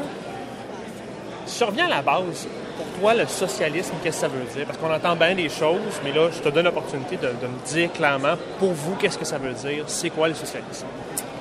Socialiste, c'est une société où on considère, où on produit, où on dirige en fonction des besoins des gens de manière démocratique, selon euh, leur, euh, selon ce qu'ils peuvent donner, ce que ce qu'ils et elles peuvent donner. C'est pas une société régie par euh, un marché où il y a une course au profit interminable, où à travers ça on épuise, où on épuise les gens, et on épuise l'environnement comparé au libre marché actuel, nous, ce dont on fait la promotion, c'est un marché planifié, mais planifié démocratiquement. On ne fait pas la promotion de modèles euh, bureaucratiques, autoritaires, comme il y a eu par le passé euh, euh, à la fin, des, la fin de l'URSS ou en Chine ou dans d'autres régimes comme ça. Est-ce que QS se définit officiellement comme euh, socialiste? Non. Vous faites un regroupement à l'intérieur de l'organisation? On intervient comme socialiste, clairement socialiste, à l'intérieur de Québec solidaire. Québec solidaire, c'est plus une organisation réformiste, si on veut, ra- radicale, réformiste, euh, social-démocrate, euh, mais qui, encore là, a un programme qui est loin de ce que la- les beaux jours de la social-démocratie proposaient. Comment tu trouves ton compte à Québec solidaire? Pourquoi tu viens ici? Si c'est pas exactement encore ta position? Parce qu'ici, les gens sont ouverts à discuter des idées socialistes, sont ouverts à parler de, de comment on peut mobiliser les gens pour lutter. Euh, ils sont intéressés à, des solutions. Il y a une polarisation politique en ce moment au Québec, on l'a vu avec les élections. Les gens ont hésité entre la CAQ et Québec solidaire. Puis ils ont, élu la plus grande députation ever de ces deux partis-là euh, aux dernières élections. Donc les gens, ils veulent des solutions. Ils essayent des choses. Là, ils essayent la CAQ. Ils vont être déçus. Ils vont être déçus parce que ce qu'ils vont avoir, c'est des attaques en- encore plus violentes contre eux que ce que les libéraux ou les péquistes ont fait av- avant eux. Nous, ce qu'on dit, c'est que s'il y a bien une solution pour sortir la crise écologique, euh, la crise politique, la crise économique qu'on vit et, qu'on va continuer de vivre, c'est d'opter pour justement des, des politiques qui sont développées dans l'intérêt de la majorité, par et pour la majorité. Donc c'est un combat qu'on a amené, et on le mène euh, de manière transparente. ce qui vient de se passer aujourd'hui avec le vote écrasant pour l'option B est un exemple de comment on peut bâtir un- une conscientisation, euh, comment on peut former puis politiser les membres à la base dans l'espace de, presque un an. L'année passée, euh, la position que l'aile parlementaire avait fait prendre au parti, malgré son programme, c'était pour un compromis Bouchard-Taylor, l'option A. Interdire le port de signes religieux chez, chez certains, euh, certains postes. Les membres de Québec solidaire n'ont jamais pris cette position. Puis ça venait, ça venait confronter le programme. Puis en l'espace d'un an, à travers justement des, des assemblées, des discussions, on a été capable de renverser la vapeur et de faire s'affirmer clairement le membership contre une partie de son aile parlementaire. Donc ça, ça prouve qu'il y a une démocratie dans le parti. Ça prouve que Québec solidaire est, est- est- est quelque chose qu'on peut mobiliser pour défendre nos intérêts. Merci Julien. Les que je me promène, je sors de là. Euh, je retourne dans l'espèce de grande salle où tous les groupes se présentent, recrutent, distribuent des tracts. Et je tombe sur Émilie, qui est euh, aussi au kiosque de l'Alternative socialiste. Quand je commence à jaser avec elle, je me rends compte que c'est très, très important d'amener au national ses idées. Je me rends compte que c'est vraiment la prise de position des instances locales qui a poussé le national à revoir sa position sur les signes religieux. Et c'est là que j'allume. Je profite de l'occasion parce que je voulais te parler aussi. Je Oui. un peu savoir ton background. Qu'est-ce qui t'a amené à être là en fin de semaine? Puis est-ce que ça t'intéresse? Est-ce que tu voudrais nous parler de. Parce que tu sais, tu pourrais être en train de. Tu vas commencer de même. Tu pourrais être en train d'écouter la TV, de te retaper toutes les How I Met Your Mother ou je sais pas ce que tu écoutes. Puis, euh, puis qu'est-ce qui, qu'est-ce qui fait qu'en en- en- dans un beau samedi comme ça, t'es en plus, il en instance. Montréal, Il y a ouais. pas de neige comme Il y a ça, pas de neige à Montréal. Mais pourquoi tu viens ici? Euh, ben, pourquoi je viens ici? Écoute, il y a plusieurs choses. Déjà, euh, je pense que de, de s'assurer d'avoir une, une vie agréable, une vie où on peut réellement avoir des samedis de congé, off, des samedis relaxants, ben ça, ça prend des bonnes conditions de vie. tu sais. Parce que avoir un, un vrai de vrai congé, ça, ça veut dire que tu as eu le temps déjà de faire ta bouffe pour la semaine, de faire ton épicerie, de faire tes tâches ménagères, d'aller au cours de cirque de la petite le matin. Tu sais, il y a tout ça dans la vie quotidienne des travailleurs et des travailleuses qui fait que euh, si on veut réellement s'émanciper de ça, il y a des luttes à mener. Euh, comment qu'on t'aide c'est quoi les avec, prochaines euh, étapes? Parce que Ah! généralement, on chiale beaucoup, mais là, après ça, on fait quoi après avoir chialé? Oui, ben en fait, c'est sûr que Québec solidaire s'impliquer dans son assaut local, c'est déjà un pas. Parce que la démocratie de Québec solidaire, c'est euh, c'est vraiment la base, en fait, qui donne des mandats. au Comme en fin de semaine, si Exactement. comprends. Ça vient, il y a beaucoup de gens. Moi, j'ai été. Mon association locale m'a mandaté de voter pour l'option B. Même si, dans le fond de mon cœur, j'avais été option A, j'aurais voté pour la B. Il y a une représentation, il y a une démocratie interne. Puis, euh, voilà. Dernière question, sinon, c'est un peu plus touché, mais est-ce que tu sens, il y a eu des rumeurs dans les médias, il y en a qui, racontaient un peu qu'il y avait eu une pression euh, de, des députés et euh, de gens de permanence pour orienter le débat dans un sens en fin de semaine. Est-ce que tu as entendu parler de ça? Est-ce que ça fait partie des réalités? Ben, en fait, moi, je ne l'ai pas vécu. hein? Fait que c'est dur de dire oui, ça s'est passé, mais en même temps, ça, ça me surprendrait pas. OK? Parce que comme dans n'importe quel milieu, comme dans un syndicat, où la direction essaye de pousser euh, une ligne, essaie de contrôler l'ordre du jour, comme une asso étudiante. Mais ça te choque pas, tu vois ça comme étant normal de bonne guerre dans le Ah, non, non, non. attends. Ah, ok, ok, ok. Euh, attends. je trouve ça inacceptable. OK. Si ça existe, ben, tu sais, je dis pas que ça s'est passé là. Quand ça existe, comme je reprends le milieu syndical, c'est inacceptable. Ce que je veux dire, c'est que je reconnais que ça se peut que ça se soit passé parce que c'est des dynamiques de pouvoir. Mais si ça a eu lieu, ça, ben, euh, la démocratie interne de Québec solidaire a gagné. Le membership a gagné. Fait que, que ça ait eu lieu ou pas, on s'en fout. La démocratie est saine en ce moment. Tu me suis? Absolument, dans- absolument. Puis là, s'il y a eu une tentative d'influencer le débat, les associations locales se sont organisées, certaines se sont rencontrées, qui ont débattu à l'interne, qui étaient prêts pour aujourd'hui pour le débat, ben, ils ont peut-être bien poussé comme ils voulaient. Ils ont on fait n'est leur pas, on n'est pas travail. contre. tu sais, Les, Ouais. les membres de Québec solidaire, la majorité de la population au Québec, c'est pas des cons. Ils sont capables, quand ils ont l'information, de se faire une idée par eux-mêmes. tu sais. Fait que, ben, tant pis pour eux autres, ils ont essayé. C'est tout ce que j'ai à dire là-dessus. Merci beaucoup. Ça fait plaisir.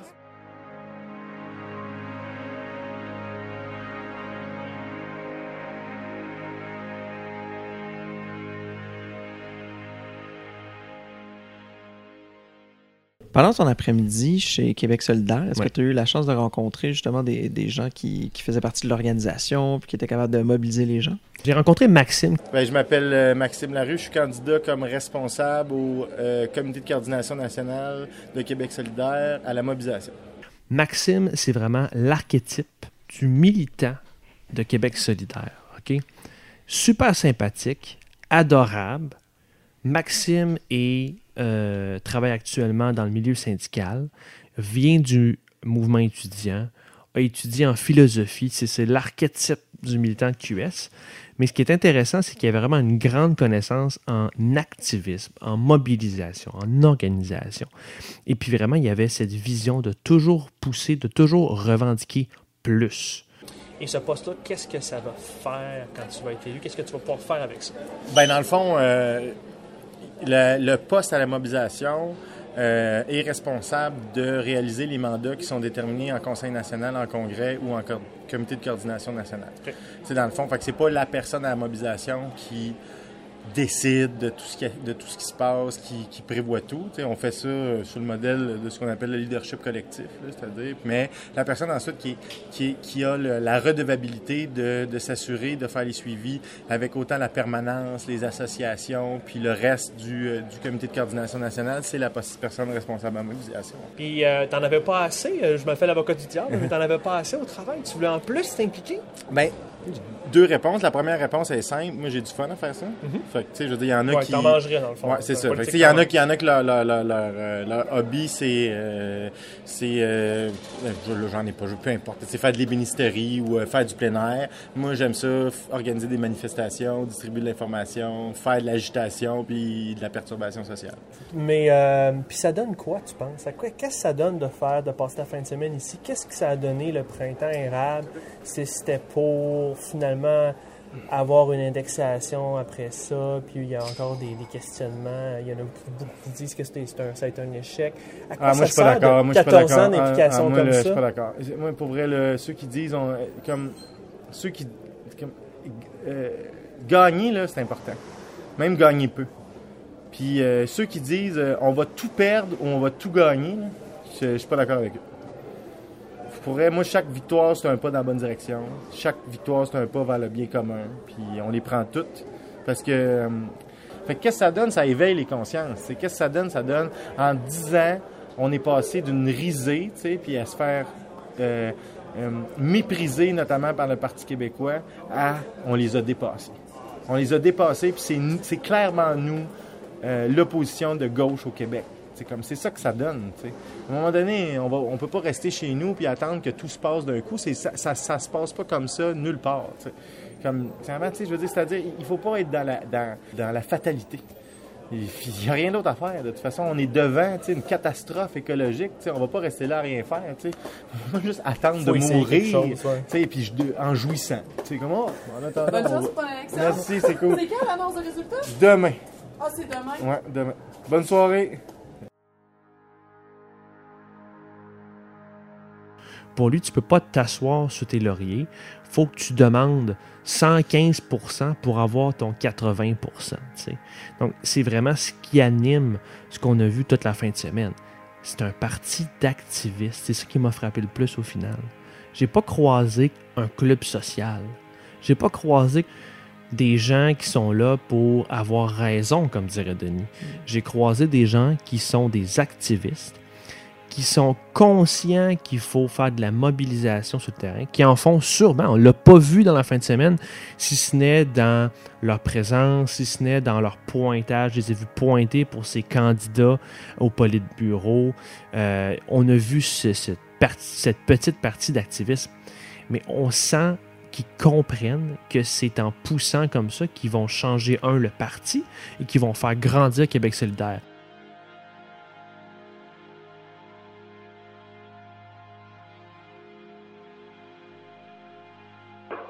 Allô, Denis? Oui, allô? Hey, Denis? Oui. Je l'ai. C'est quoi? Denis, ce que j'entends ici, là, c'est vraiment tout le monde me parle d'un parti de militants, OK? Puis je sais c'est quoi notre angle.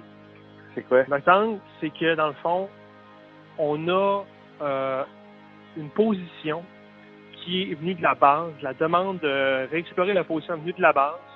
Puis c'est devenu quelque chose qui est monté, qui est venu en Conseil national, qui a été euh, intériné par la Conseil national au détriment d'une moitié des députés et de la députation. Puis après ça, on voit les débats que ça a causé parce que là, on a eu d'abord un premier point de presse avec Manon Massy et GND. Puis ensuite, il a fallu, c'était tellement houleux qu'il a fallu qu'on ressorte en scrum avec GND pour tenter d'expliquer à nouveau la position. on peut interdire et voici quand on peut le faire. Donc, c'est pas une résolution qui dit la règle générale, c'est le visage couvert. Et le visage couvert, ça va être des exceptions. Au contraire, l'exercice de la profession, là, c'est pas un on voit que les députés, quand j'en parle avec les députés hors micro, on sent quand même qu'on on connaît pas totalement les, les- tous les détails, qu'on n'est pas à l'aise pour en jaser. Ça, je trouve ça fascinant. Mais c'est ça qui est intéressant, c'est que là, ils viennent.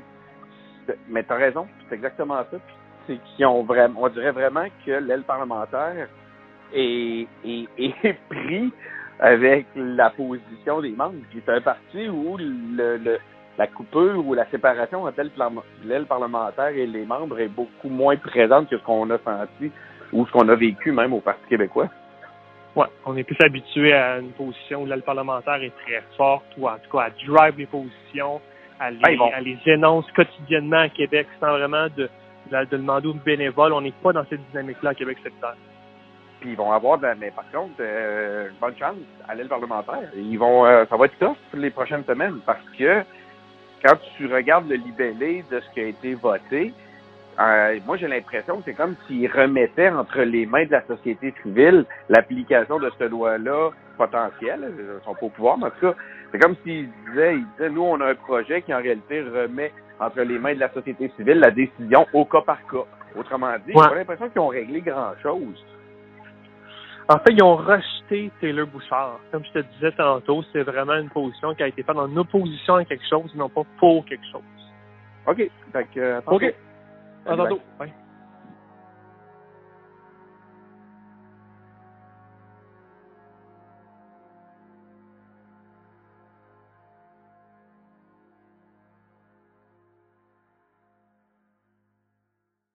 Je m'appelle Rim Mossen, je suis responsable des communications pour Québec solidaire au comité de coordination nationale, autrement connu sous le nom de Politburo. Ah ah, c'est vous autres, ça. oui.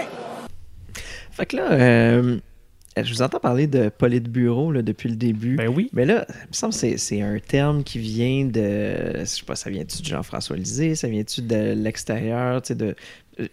J'étais persuadé que personne là-dedans qui appellerait ça politburo. Regarde, clairement, ça vient de Jean-François Lisée, mais clairement, comme disait Denis, on l'a intégré. Puis de cette façon-là, on le désamorce. Mhm. Puis c'est ce que m'a dit Rim.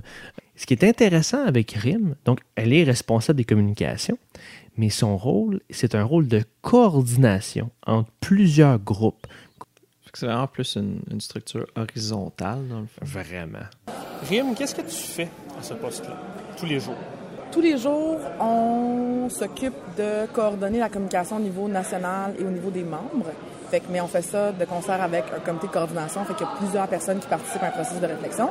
Puis je siège aussi sur l'exécutif national, donc euh, des décisions plus administratives, techniques euh, avec le parti.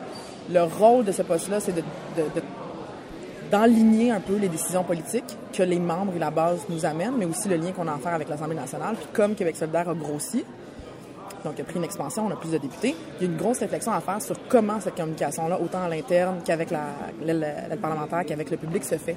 Maintenant qu'on a comme plus de membres, plus de députés, plus de staff. Comment on fait ça? On est vraiment en amont. Où est-ce qu'on s'en va? Qu'est-ce qu'on fait? C'est ça les stratégies politiques? euh, C'est quoi les, en- les enlignements qu'on veut? Des fois, c'est des urgences, des affaires qui sont très ponctuelles. D'autres fois, c'est des, des enlignements sur 3-4 ans. Mais Euh, Ultimatum 2020, est-ce que tu as touché à ça? Est-ce que c'est un peu le, le, arrivée- le résultat de ton travail ou de tes Non, collègues? moi, c'est euh, mes collègues. C'est une réflexion qui date de quand même assez longtemps. Je pense pas que l'enjeu du climat, c'est nouveau. La campagne électorale de Québec solidaire a beaucoup, beaucoup Ouais. misé là-dessus. Ouais, absolument. On avait une super grosse pos- proposition. Puis la, dire, la beauté dans le malheur, dans le fond, c'est de dire, ben, on a un gouvernement en ce moment qui nous a dit dans le débat, qui nous a dit dans la campagne électorale que c'était pas son fort, puis que c'était pas là-dessus qu'il allait s'enligner. Puis nous, on leur dit, ben, on est prêt, comme parti politique, à vous donner des, à travailler avec vous, le gouvernement, à vous donner des, pointers, des, des, des lignes vers ou des, des objectifs pour qu'on ait une plateforme environnementale qui fonctionne, mais on le met en ultimatum parce qu'on n'est pas rendu à un point où est-ce qu'on peut juste faire comme si de rien n'était puis négocier puis, puis euh, euh, attendre. Il y a une urgence climatique. Fait que nous on dit ben il y a trois propositions super claires. Si on n'a pas on n'arrive pas à un compromis sur ces trois propositions là, on va faire une escalade pour faire des barrages parlementaires. En même temps, c'est pas juste les députés qui vont faire un barrage parlementaire, on va demander à la population d'exprimer comme ils l'ont fait le 15 mars quand y était 150 000 dans la rue, d'exprimer qu'ils sont pas contents puis qu'on veut absolument une action là-dessus. Avec ton poste, comment tu vois ça la fin de semaine? T'es là quasiment J'ai essayé d'en parler, j'en ai parlé en privé de, de ce dossier Ultimatum 2020, euh, mais c'était pas ça le, le sujet de la fin de semaine avec les médias traditionnels. Toi, avec ton poste, comment tu vois ça? Comment tu perçois ça? Pense qu'on a fait un, exercice qui était très, très, très difficile. On a entamé une conversation sur les signes religieux puis sur la laïcité avec les membres de Québec solidaire. Puis ça s'est pas passé maintenant, ça s'est passé il y a quelques mois. Euh, les membres de Québec solidaire, dans leurs assemblées, dans leurs circonscriptions, se sont rencontrés puis ont dit on va discuter là-dessus on va prendre position. Puis on a fait cet exercice-là pendant longtemps, mais l'objectif de faire ça puis de prendre une décision finale là-dessus, c'est pas juste en lien avec le dépôt du projet de loi euh, du gouvernement, c'est de dire on se dit, on, on tranche, on prend une position parce que les membres nous ont dit on veut revenir sur qu'est-ce qui s'est passé en campagne électorale où on avait Bouchard Taylor, on a besoin de faire ça. Mhm. Ça a été fait, le dossier est clos. Puis le vrai dossier en ce moment, là, c'est la campagne en environnement. C'était quand même spécial. J'étais au point de presse tantôt, à- suite justement à la prise de position. Puis votre visuel en avant du lutrin, c'était Climat 2020. Puis on a parlé pratiquement pas de ça. Est-ce que tu trouves ça normal? C'est d'une absurdité, hein? C'est d'une C'est spécial, hein? c'est spécial. Puis, mais on Oui. comprend, toi puis moi, qu'en fin de semaine, vous avez pris position, donc on va en parler, mais il y a d'autres choses peut-être. Comment tu vois ça? Tu trouves ça Absolument. normal ou? Il y a deux choses qu'il faut faire. On peut pas ignorer que la population a un enjeu en ce moment où est-ce qu'elle dit on est en train de regarder ça, ça nous stresse, les médias, les réseaux sociaux, le dépôt du projet de loi. C'est une discussion qu'en ce moment, on peut pas passer à côté puis dire on va juste parler d'environnement. On dit c'est beau.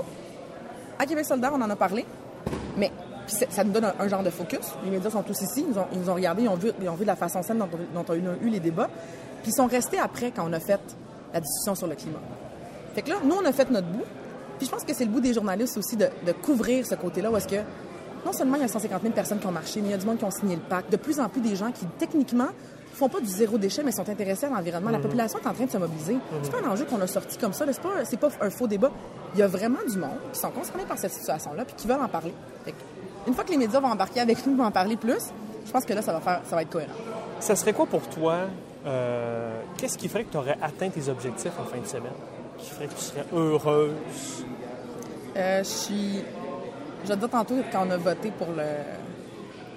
Quand on a voté pour l'option B, j'ai vraiment. J'ai braillé. Ouais. J'étais comme. Si j'avais le moton dans la gorge, moi, ça fait 9 ans que je milite euh, au Québec. Puis j'avais peur. Parce que tu ne sais pas comment les discussions vont s'en aller. On en a- as eu combien de discussions en famille, dans des soupers, dans des. Tu sais, Ça s'est bien passé, là, je veux dire. Ce qu'on a entendu chez les militants, il y, a- il y avait des pour, il y avait des contre. Mais le monde de doux, euh, c'était doux, là. Ça s'est bien passé quand même. j'ai- pas pleuré parce que. C'est ça, j'ai pas pleuré parce qu'on a gagné. J'étais émue parce que je me suis dit, Seigneur, c'est tellement rough d'avoir ce genre de discussion-là, puis de tomber dans les amalgames, puis que ce soit vrai. Parce que c'est émotif, là, on s'entend, on parle de gens, on parle de, l'histoire du Québec, de gens qui ont vécu la religion, puis après ça, on parle de monde qui porte des signes religieux. C'est pas le fun. C'est dur, puis c'est lourd, c'est vraiment lourd de sens. Fait que de voir qu'on était capable, on l'a pas fait à huis clos, on l'a eu en gang, on en a parlé devant les gens. Ça m'a vraiment ému parce que je me dis, ça, là, c'est le signe qu'au Québec, on peut avoir cette discussion-là ensemble. Puis que c'est correct. Peut-être qu'il y a une bonne majorité de la population qui pense pas comme ça encore, mais j'ai vraiment, vraiment, vraiment, vraiment, vraiment confiance que c'est pas une fin. Ce projet de loi, pour moi, c'est pas comme la fin de la discussion. Ça ouvre le débat. Puis il faut qu'on l'aide, puis on va l'avoir, puis si ça prend du temps, mais ça le prendra. Personne veut ça. Personne veut continuer à parler de laïcité. Mais on peut pas non plus, une fois que c'est fait, renoncer à ça, puis se dire, bon, ben c'est beau, le projet de loi est déposé, on va passer à d'autres choses. T'es à l'aise avec l'idée de la menace qu'il y a à travers l'ultimatum? Je sais pas qu'est-ce qui est le plus euh, rochant. Moi, je suis pas à l'aise avec la menace que lui nous met sur l'environnement. C'est avec ça que je suis pas à l'aise. Qu'on me dise que tu vas déranger le gouvernement en faisant euh, des sit-ins, du filibuster, Ouais. de ci, de ça. Ils sont en train de mettre. Big deal, c'est ça que tu réponds, dans fond. Tu fais pression. Ils sont en train de mettre en péril tout l'avenir de notre planète. Puis il y a du monde qui vont être offensive. parce qu'on va faire des sit-ins ou parce qu'on va déranger le gouvernement. Je suis désolée, là. Mais l'enjeu principal, là, c'est que le- on va augmenter le, le degré à chaque année. Puis ça va faire plus chaud, puis on va chialer que les trottoirs, puis que la neige, puis que que tu l'hiver, l'assumes assez bien, vrai. Seigneur! Hey, c'est de l'audace, c'est du courage, là! Où t'as vu ça? Où t'as vu ça au Québec? Quand est-ce que tu te rappelles de ça? Puis si, on arrive à reculer assez loin, c'est les mouvements sociaux qui ont fait ça. C'est le mouvement des femmes, c'est les syndicats, c'est le monde dans la rue qui ont commencé à crier puis à dire ça, ça va faire. On veut pas ça, puis on va agir. Moi, ça me motive, ça, ça m'excite. Je suis. Je suis en feu. Je suis en feu. je- je- je suis Tu as l'impression de changer les choses, de prendre part à quelque chose de plus grand que toi. mais je, je, je veux surtout pas avoir de regrets. Pourquoi on n'y va pas? On- notre, notre objectif à Québec solidaire, puis dans les mouvements sociaux, c'est de dire on veut que le monde vive mieux. On veut que le monde vive avec la dignité. On ne veut pas rendre pour acquis le fait qu'on est obligé de travailler dans un système capitaliste qui est lourd. Qui... On remet les choses en question, puis on se dit on peut-tu vivre mieux? Nous autres, puis la planète? Merci beaucoup, Rin. Merci à toi! Fait que là, on est dimanche matin. Denis, il y a des grosses décisions qui ont été faites le samedi. Comment ça commence cette journée-là? Ben, c'est la journée du bilan. Euh, on- donc, on se retrouve en plénière. Puis là, ben, c'est le compte rendu parlementaire. Donc, c'est les, les leaders parlementaires qui viennent un peu faire leur, leur compte rendu sur ce qui se passe à l'Assemblée nationale. Alors, euh, le rapport ne sera pas bien sûr exhaustif, et je suis sûr que vous serez content de ça, parce que sinon, euh, on prolongerait votre présence au cégep de Charlebourg. D'ailleurs, un magnifique cégep, ça le problème. Je vais au rapport, et donc on va. OK. Moi, ce qui m'a marqué, François, dans cette réalité-là, que le, le pouvoir vraiment à la base, puis tu sais, LP, tu parlais de pouvoir horizontal ou de, de structure horizontale, euh, ce qui m'a marqué, c'est le peu d'impact que les députés peuvent avoir sur cette base-là. Les députés représentent quand même euh, tout le monde. Ils représentent pas que les membres de Québec solidaire. Ils représentent dans un deuxième temps leur électorat et ils représentent aussi tous les gens de leur comté. Et cette j'ai été euh, un peu surpris de voir qu'ils n'ont pas cherché à amener de leur côté euh, un peu, le- à défendre un peu la vision des gens qui représentaient dans leur comté. Je vais faire du millage. Ils n'ont pas utilisé leur pouvoir politique, ils n'ont pas utilisé leur capital politique pour faire pression d'un côté ou de l'autre. Deuxième élément de bilan, c'est au niveau de la participation des députés dans le cadre du débat sur euh, le port des signes religieux.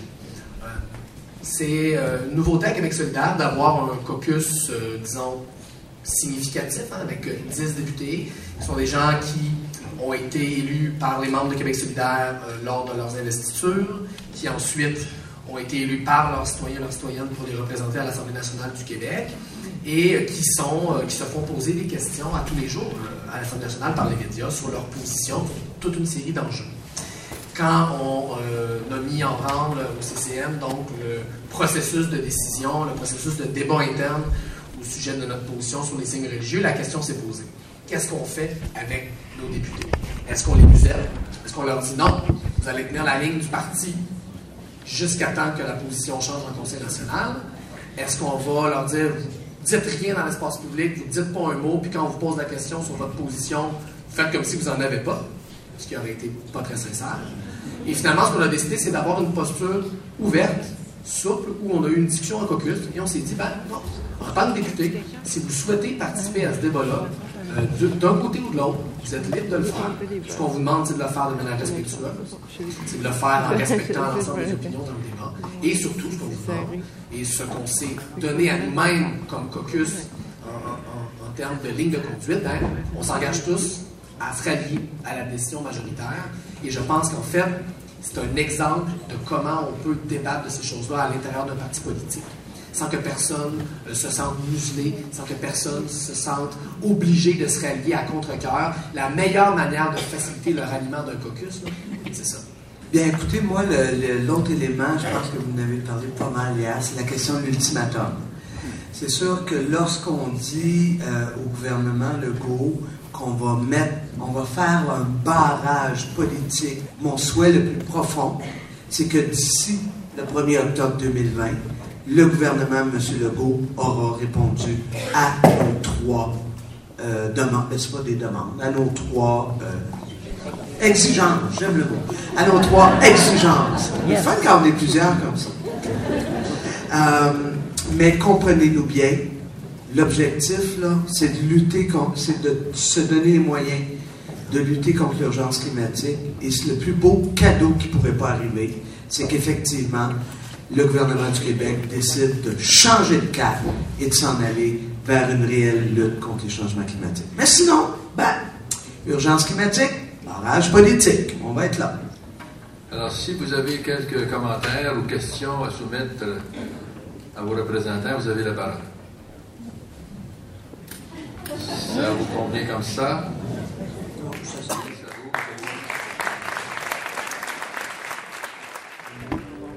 Ils ont pillé nos ressources pour en extraire du cash jusqu'à la dernière goutte. Mais le Québec, notre Québec, notre pays, il n'est pas à vendre. L'espoir, le courage, la fierté, ça s'achète pas. Ça dort en chacun, chacune de nous, en rêvant au printemps. Vous ont dit de rester sage, vous ont dit d'attendre votre tour, ils vous ont même dit que vous étiez pas assez vieux pour comprendre. Mais à vous voir aller, je me dis que c'est eux autres qui n'ont pas compris. Vous marchez aussi pour eux. J'ai peut-être vécu plus d'hiver que vous. Mais je sais reconnaître l'arrivée du printemps. D'une seule voix, votre belle grande marée humaine a scandé. Plus tard, c'est trop tard. Et même si nos dirigeants font mine de rien entendre, vous avez secoué le Québec à la grandeur.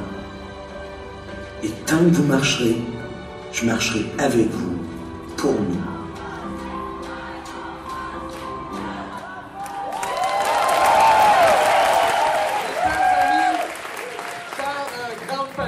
Euh, le 1er octobre dernier, personne ne nous attendait.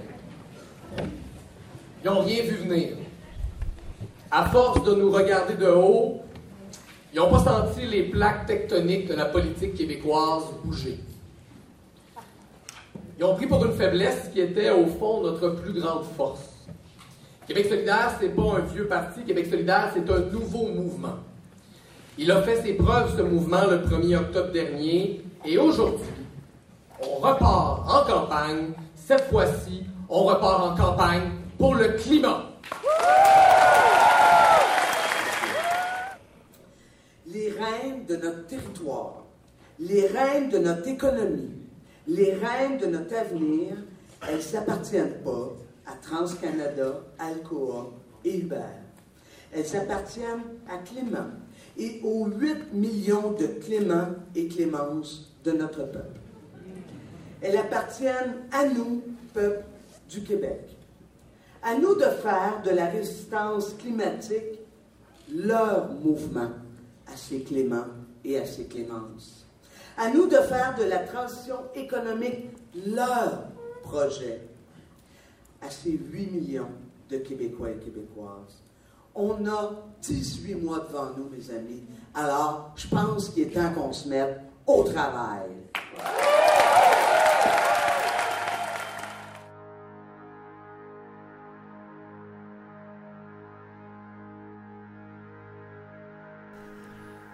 Est-ce qu'ils voient euh, leur, euh, leur rapport au- à l'Assemblée nationale d'un bon œil? Ben, écoute, j'ai été surpris de la façon dont ça a été traité. C'est comme si c'était quelque chose qui intéressait pas vraiment les gens. Euh, ça a été escamoté, euh, ça a été, ça a passé rapidement. C'est pas quelque chose qui soulevait la passion. Puis pourquoi je suis surpris, c'est que euh, ce moment-là au Parti québécois, c'est un moment fort d'un Conseil national. Quand le leader parlementaire vient faire son compte rendu, ça donne lieu à un grand, à un grand discours. Puis les gens sont, sont applaudissent, puis sont contents de voir le travail que l'aile parlementaire fait. On met en valeur le travail de l'aile parlementaire. Dans leur cas, le ton était monotone. On- C'est comme si on passait à travers une, un moment euh, obligé, mais pas très désiré. Comme François nous disait, peut-être qu'avec le pouvoir qui est, qui est, plus étalé de façon horizontale, est-ce que les députés, l'aile parlementaire, justement, c'est plus les, les, grandes vedettes du parti, comme au Parti québécois, c'est eux qui détiennent le pouvoir, c'est eux qui font les gros moves. Est-ce que chez Ouais. Québec solidaire, c'est la base qui fait les gros moves, puis Ouais. c'est ensuite envoyé du bas vers le haut, si on peut dire, vers l'aile parlementaire. Donc, c'est c'est pas eux qui ont le gros jeu, tu sais. Ouais, écoute, j'ai- j'ai- j'aime beaucoup ton, ton, euh, ton analyse puis ton hypothèse. Euh, je l'avais pas. Tu sais, je veux dire, oui, j'ai vu cette réalité-là, mais je l'avais même pas rattaché à ça. Tu as fort probablement raison dans ce contexte-là. Euh, effectivement, c'est peut-être, ça explique peut-être l'impression que j'ai eue.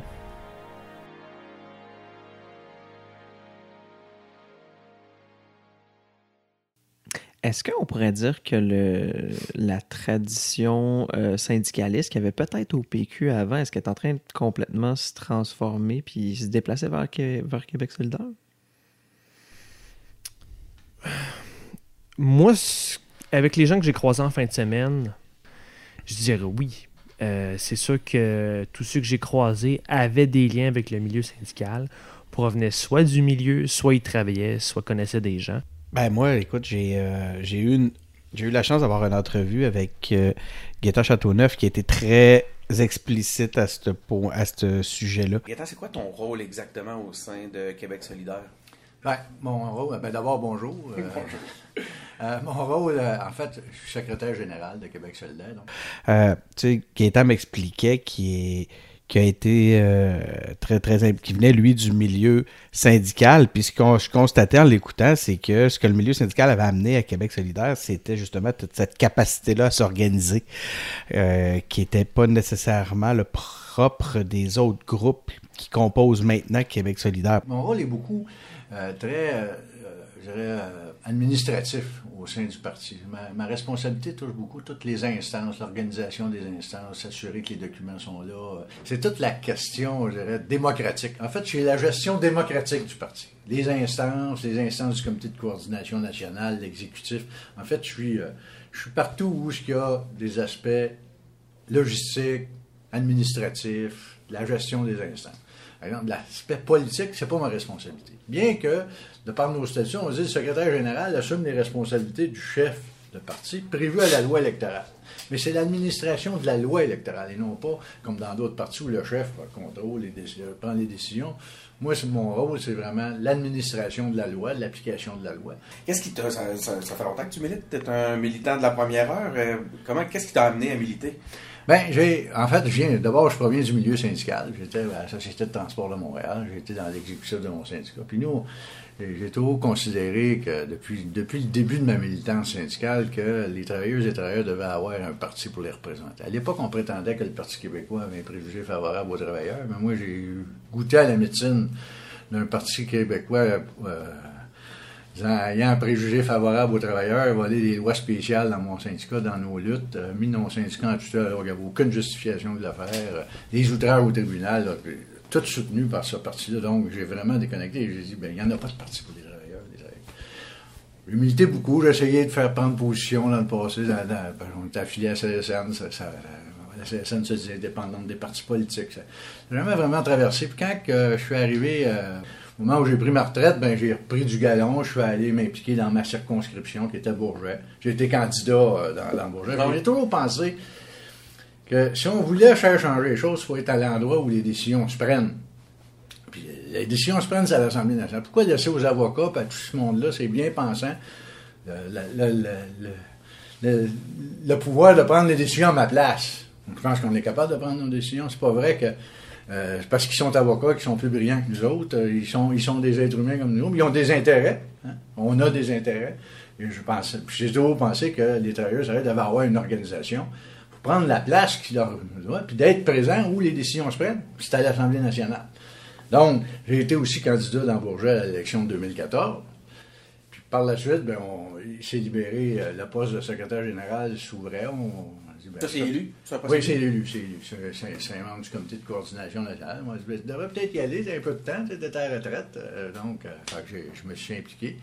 Euh, comme secrétaire. Puis ça fait mon deuxième mandat. là. J'ai été élu au mois de décembre dernier là, pour un deuxième mandat. La- j'ai- Il y a quelque chose qui me frappe pendant que tu- qui m'a frappé pendant que tu m'expliquais ça. Moi, c'est la première fois que j'assiste à un Conseil national de Québec solidaire. C'est des belles découvertes. Cela dit, j'ai pas senti le, ce mouvement travailleur-là. Parce que, là, ce que je, constate avec toi, puis, si, si ça avait pas été cette discussion-là que, que j'ai avec toi maintenant, probablement que ça m'aurait même pas traversé l'esprit. Euh, C'est-tu à cause de l'actualité ou c'est une tangente que le parti a pris différente? On- on- la, la laïcité est très présente. J'ai senti un, parti, plus, des gens combatifs, militants. Euh, là, on, a la ligne, il y a une ligne de parti qui essaie de nous amener vers l'environnement. C'est la priorité. Mais le mouvement travailleur, j'ai pas senti Ben. quand même que tu sais, puis j'ai senti l'impact de des membres l'impact de la base parce qu'on a vu même la position sur la laïcité me semble vraiment être issue de la, de la base Euh, mais je ne je, je, je sens pas que c'est un parti tra- travail, de travailleurs En fait, Québec solidaire, c'est la fusion de tout ça. C'est des travailleurs, c'est des- Ouais. des gens provenant d'organisations syndicales, mais c'est aussi des gens provenant de groupes communautaires, de groupes populaires. En fait, c'était ça, hein, la, la- la fusion entre citoyenne et l'Union des forces progressistes. L'Union des forces progressistes était plus un parti travailleur de gauche, très dans la politique, très, très à faire de la politique. Alors qu'Option citoyenne, c'était des groupes communautaires, c'était du monde du populaire, des groupes populaires. Qui, puis c'est, c'est ce qui avait amené Françoise à aller à faire de la politique. Elle a dit, on est bien beau faire des manifs dans les rues, là. Mais quand on fait une grande marche, qu'on finit juste avec un 10 cents d'augmentation, vous savez, maintenant, il y a quelque chose qui marche pas. Ouais, là. ouais. Il faut aller plus loin, il faut aller où, elle aussi, c'est ça. Qu'on il faut aller vers où les décisions se prennent. C'est la fusion de ça. Puis ça, on le vit hein, à l'intérieur de Québec solidaire. C'est encore là, ce, ce- ce lien-là, entre ceux qui faisaient de la politique euh, plus corsée, puis le monde communautaire qui ont une autre façon, une autre approche de traiter les choses. Mais je vous dirais que le monde provenance du milieu syndical était plus dans le bout d'action politique. tu sais. Donc, c'est pas nécessairement le titre de, de- Mais quand on regarde le programme, c'est vraiment axé vers la protection des emplois, la- la- la- Ouais. de lutter contre les. En fait, on- les inégalités il y en a les inégalités, on est contre la loi anti-SCAB. Ah, Pas contre la loi, mais on est contre les SCAB. tu sais. On veut favoriser la syndicalisation, donc ça fait partie de notre programme. Mais comme c'est pas nécessairement un enjeu aujourd'hui, mais Manon a en fait une grande euh, exposé sur la lutte que menaient les travailleurs d'ABI qui sont dans leur corps depuis 14 mois. Mais c'est sûr que là, actuellement, l'actualité tournait beaucoup autour de la. Ce conseil aussi, c'est toute la mise en œuvre des trois prochaines années pour, pour, le- pour se préparer pour les élections de 2022. Donc, on prépare le congrès de 2019. Il y a plusieurs blocs qui touchaient ces questions-là. Puis il y avait la question de la laïcité qui prenait beaucoup de place, qui a pris beaucoup de place pendant les derniers mois. S'il y avait eu, une- si, si on avait été, par exemple, quand il y a eu la lutte étudiante, ben, le- le- le- les instances étaient beaucoup axées sur la lutte étudiante. Donc, J'ai aussi, euh, sujet à l'actualité. Vraiment, euh, super intéressant. Écoute, euh, merci beaucoup. Merci Gaétan, euh, très généreux de ton temps. Parfait, Euh, ben, bon. Très instructif. Suite à ça, comme tu me disais, tu avais un rendez-vous avec euh, Gabriel et Manon. Tu as réussi à leur parler finalement? Ben, j'ai pas réussi à parler à Gabriel. Euh, à la dernière minute, on m'a dit que Gabriel n'y serait pas. Euh, tout au long du week-end, j'avais des échanges SMS avec les différents attachés de presse. hein. D'ailleurs, François, c'est aussi, tu as eu le même, tu vécu la même chose. C'était quand même assez efficace. Mais le, donc, à la dernière minute, je reçois un SMS qui me dit euh, Gabriel sera pas là, mais c'est pas grave, tu vas avoir la chef. Je suis avec Manon Massé. Comment on dit Porte-parole Co-porte-parole. Co-porte-parole de, de Québec solidaire. solidaire. On est en fin de, de conseil national. Ça a été un conseil exigeant, je pense. Oui, mais con, ô combien stimulant. euh, D'ailleurs, on vient de juste de sortir, là, il y a plus ou moins quelques minutes, de euh, la salle où Gabriel et moi, on a fait un peu le discours de clôture et c'était énergisant. Je pense que la lutte au changement climatique, là, c'est pas juste une ritournelle pour Québec solidaire, c'est pas juste un, un mantra que répètent les porte-paroles ou les députés, c'est vraiment dans l'ADN. Puis oui, à la crise climatique, nos membres disent ça prend un barrage politique et il s'appelle Québec solidaire. On parlait tantôt de la mission des engagés publics. Je te disais, j'ai- cette chance-là, puis je- j'essaie de garder un pas de recul quand euh, je regarde le- tout le travail que vous faites. J'ai l'impression que ce week-end, que le- la thématique sur la laïcité est venue un peu hijacker votre- vos objectifs ou votre- ce que vous, le message que vous vouliez euh, passer. Est-ce que tu penses, euh, est-ce que tu as la même lecture que moi? Est-ce que, que- premièrement, cette question-là, est-ce que tu penses que, que c'est venu un peu prendre le dessus sur ce que vous auriez aimé transmettre? Oui. Ben, c'est sûr que pour nous, tu sais, la crise fondamentale actuellement, c'est la crise climatique. Euh, la crise sur les, les ports des signes religieux, là, tu sais, je veux dire, euh, oui, avec le dépôt du projet de loi là, qui vient de se passer il y a quelques jours euh, de la CAC sur la question des signes religieux, c'est évident que c'est un sujet qui, qui, va se parler et tout ça, mais en matière de crise, là, on n'en est pas là. Fait oui, tu as employé le terme hijacker, euh, si je le saisis bien. Euh, je pense ben. que ça dit ce que ça veut dire. Je pense que, euh, que l'importance que notre parti accorde à ce réel problème qu'est la crise climatique euh, a peut-être pas trouvé toute la place qu'elle qu'elle occupe réellement dans notre plan d'action. Est-ce que vous, vous, avez l'impression que vous avez vraiment réglé un, un, problème avec votre position sur la, la laïcité, sur le parce que on voit que c'est quelque chose qui est porté par les membres. Hein? On l'a vu, euh, c'est une des choses d'ailleurs que moi m'a beaucoup marqué. Mais est-ce que là, vous vous sentez d'attaque les, les porte-paroles pour aller au front avec cette, avec cette position-là, puis vous sentez outillé pour continuer à faire des gains? Parce que ça avance, là, l'électorat de Québec solidaire. Oui, ben absolument. Hein? Euh, parce que, dans le fond, qu'est-ce qu'elle dit notre position? Elle dit Québec solidaire euh, ne restreindra pas le port des signes religieux, pour on est toujours dans la fonction publique, là, euh, à l'exception du visage couvert, qui, lui, euh, pourra être restreint selon les quatre critères, c'est-à-dire euh, l'exercice de la fonction, le devoir de réserve, le, prosélytisme et bien sûr des questions de sécurité. Alors ça là, c'est clair en torieux. Et ça, ce que ça va nous permettre, c'est maintenant d'aller nous asseoir euh, autour de la table de la commission qui traite le projet de loi 21 en parlant de droit au travail, en parlant mm-hmm. De la nécessaire inclusion de la diversité au Québec. Hein, le Québec est une nation, une nation fière, puis quand on est fier, on n'a pas besoin d'interdire des choses. On assume qui on est, et je pense qu'avec cette position-là, on a ce que ça prend pour y aller. Ceci étant dit, on va pas, ça va pas euh, pour nous, parce qu'on a pris une décision, on, avait besoin de de, de, de, vérifier si le compromis Bouchard-Taylor était encore euh, la position qui, euh, qui rassemblait, la position de compromis qui rassemblait les membres. La réponse a été non. Ben moi, ça fait pas pour autant qu'on va se remettre à parler à temps plein maintenant de signes religieux, là. Mais vous voyez la façon genre, je regardais encore une fois les médias travailler, vous, vous ramènent là, puis vous tu on est encore en train de parler de ça, mais inquiète-toi pas, on va aller ailleurs. Mais là, je veux pas tomber dans ce piège-là, mais il reste une chose, c'est que là, euh, même si je regarde cette mécanique politique-là, vous allez vous faire ramener là-dedans toute la semaine, vous n'avez pas... On, ça va on savait. De quelle façon vous allez contrer cette, cette orientation-là de votre, euh, votre calendrier éditorial que les médias cherche à vous à, diriger? Écoute, Denis, c'est pas compliqué. Nous, on va continuer à faire exactement la même chose. C'est-à-dire, pour nous, la réelle crise climatique, c'est là-dessus qu'on va mettre nos, nos énergies, le travail qu'on va faire au Parlement, euh, dans la rue, etc. Mais bien sûr qu'on va jouer notre rôle de parlementaire. On est quand même euh, dans la deuxième groupe d'opposition. Donc, on a une responsabilité par rapport à, au menu législatif.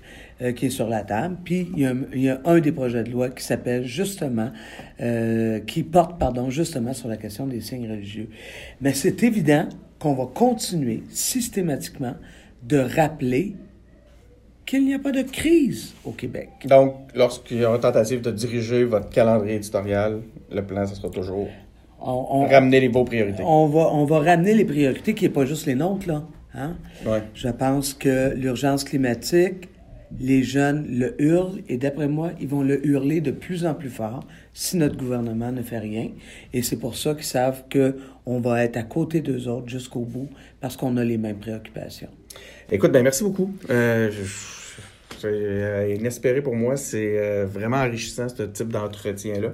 Puis je te remercie. Ben, merci à toi et ta gang. De les engagés publics. Ben, la gang des engagés publics, vous savez, Ils sont, vous êtes une grosse gang, nous sommes une grosse gang, mais continuez à faire votre job de podcast. Merci beaucoup. Salut.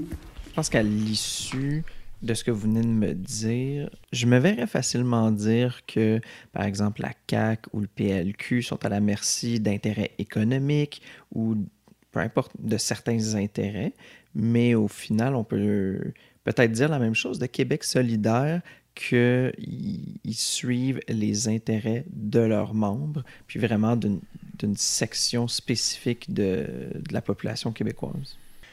Ce qu'on sait à ce point-ci, c'est que c'est seulement parce que les instances locales ont demandé à revoir la position de Québec solidaire que maintenant le national doit adopter sa nouvelle position. Donc, il y a une question de timing, mais en même temps, dans les argumentaires de tous ceux qu'on a rencontrés, Denis et moi, clairement, dans la rhétorique, dans la vision qu'on a de nous-mêmes chez, Québec solidaire, on se euh, positionnait par rapport à la CAC. On se portait en faux à ce que la CAC proposait, puis c'est uniquement dans cette dynamique-là qu'on était capable de le verbaliser. Ça, c'était clair. Parce qu'initialement, ce qu'il y avait déjà dans le, programme, ou du moins dans, ce qui définissait le, parti, c'était plutôt l'option Bouchard-Taylor. Oui, absolument. Pendant à peu près dix ans, ils ont défendu Bouchard-Taylor. C'était l'option de Amir Kadir et de Françoise David. Euh, je pense que Québec solidaire, en réalité, ne, euh, simplement voter ce qu'elle était ou ce que les militants euh, pensaient depuis longtemps. Je suis pas sûr que Amir et, François David euh, avaient l'aval ou l'assentiment de euh, de tous les militants. On semblerait que, leur position était beaucoup plus stratégique. D'ailleurs, c'est un terme qui était utilisé lorsqu'on parlait de l'option A. On parlait d'une option stratégique parce qu'on savait très bien que c'est celle qui nous permettait d'aller chercher, d'aller ratisser un plus grand électorat au sein de la population. En fait, peut-être que le message à, retenir de, tout cet exercice-là qu'on est en train de faire, c'est que il faut bel et bien s'impliquer dans les partis si on veut avoir une influence sur, euh, sur les directions du parti. Puis, on l'a vu, euh, avec notre, euh, notre épisode précédent sur le Parti québécois. On le voit encore avec Québec solidaire. Puis je suis certain qu'on, que malgré qu'on pourrait s'imaginer peut-être autre chose, on va le revoir encore au Parti libéral puis à la CAQ. François, euh, est-ce que tu penses que les militants qui étaient présents lors du Conseil national de Québec solidaire pendant le week-end auraient dû rester chez eux à, écouter des, la télévision ou à s'occuper de leur famille? Écoute, c'est clair qu'eux autres, ils perdent pas leur temps. C'est clair que ces militants-là ont 115% d'influence sur le parti. Il y a sûrement des nuances qu'on n'a pas pu capter en trois jours avec eux. Il y a sûrement des nuances euh, qu'on n'a pas pu capter au sein du caucus des députés. Mais on a vraiment vu que le parti a été structuré dès son départ ou de sa fusion avec l'UFP pour donner un maximum d'impact puis de pouvoir à une multitude de postes. Donc, on a vu plusieurs responsables, puis donner un maximum de pouvoir à ces militants. C'est un parti qui est fait pour être la voix de plusieurs groupuscules et plusieurs membres utilisent consciemment cette structure-là pour pousser leur enjeu. Et force est de constater que pour l'instant, ils ont trouvé quelque chose là-dedans qui plaît à de plus en plus de Québécois.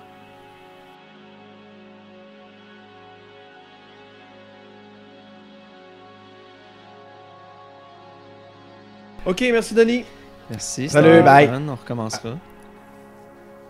Voilà, c'était notre épisode cette semaine. Donc, abonnez-vous à notre balado sur Apple Podcasts, Google Podcasts, SoundCloud et Spotify. Suivez-nous sur nos pages Facebook, Twitter et YouTube. Et bien sûr, comme on en a parlé, engagez-vous en visitant notre site web à engagépublic.com et à la semaine prochaine.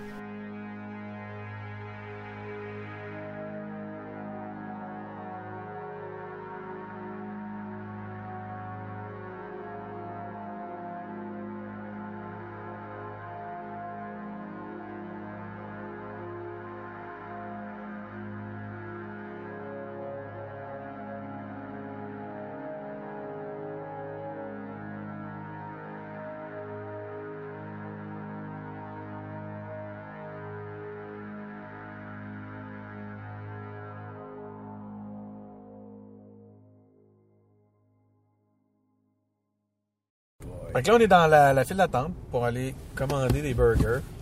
Ça va être. Je pense qu'on vient de se mettre dans un piège. Hein? Pas si pire. Ouais? Ouais, c'est rapide, ça. Faut que je sois confiant. Parce qu'on a une demi-heure. là. Tu me pogneras un, un big euh, machin. Un Big Mac? Pas le dire. Oui. Ah, ben là, t'as c'est toi qui fais les montages.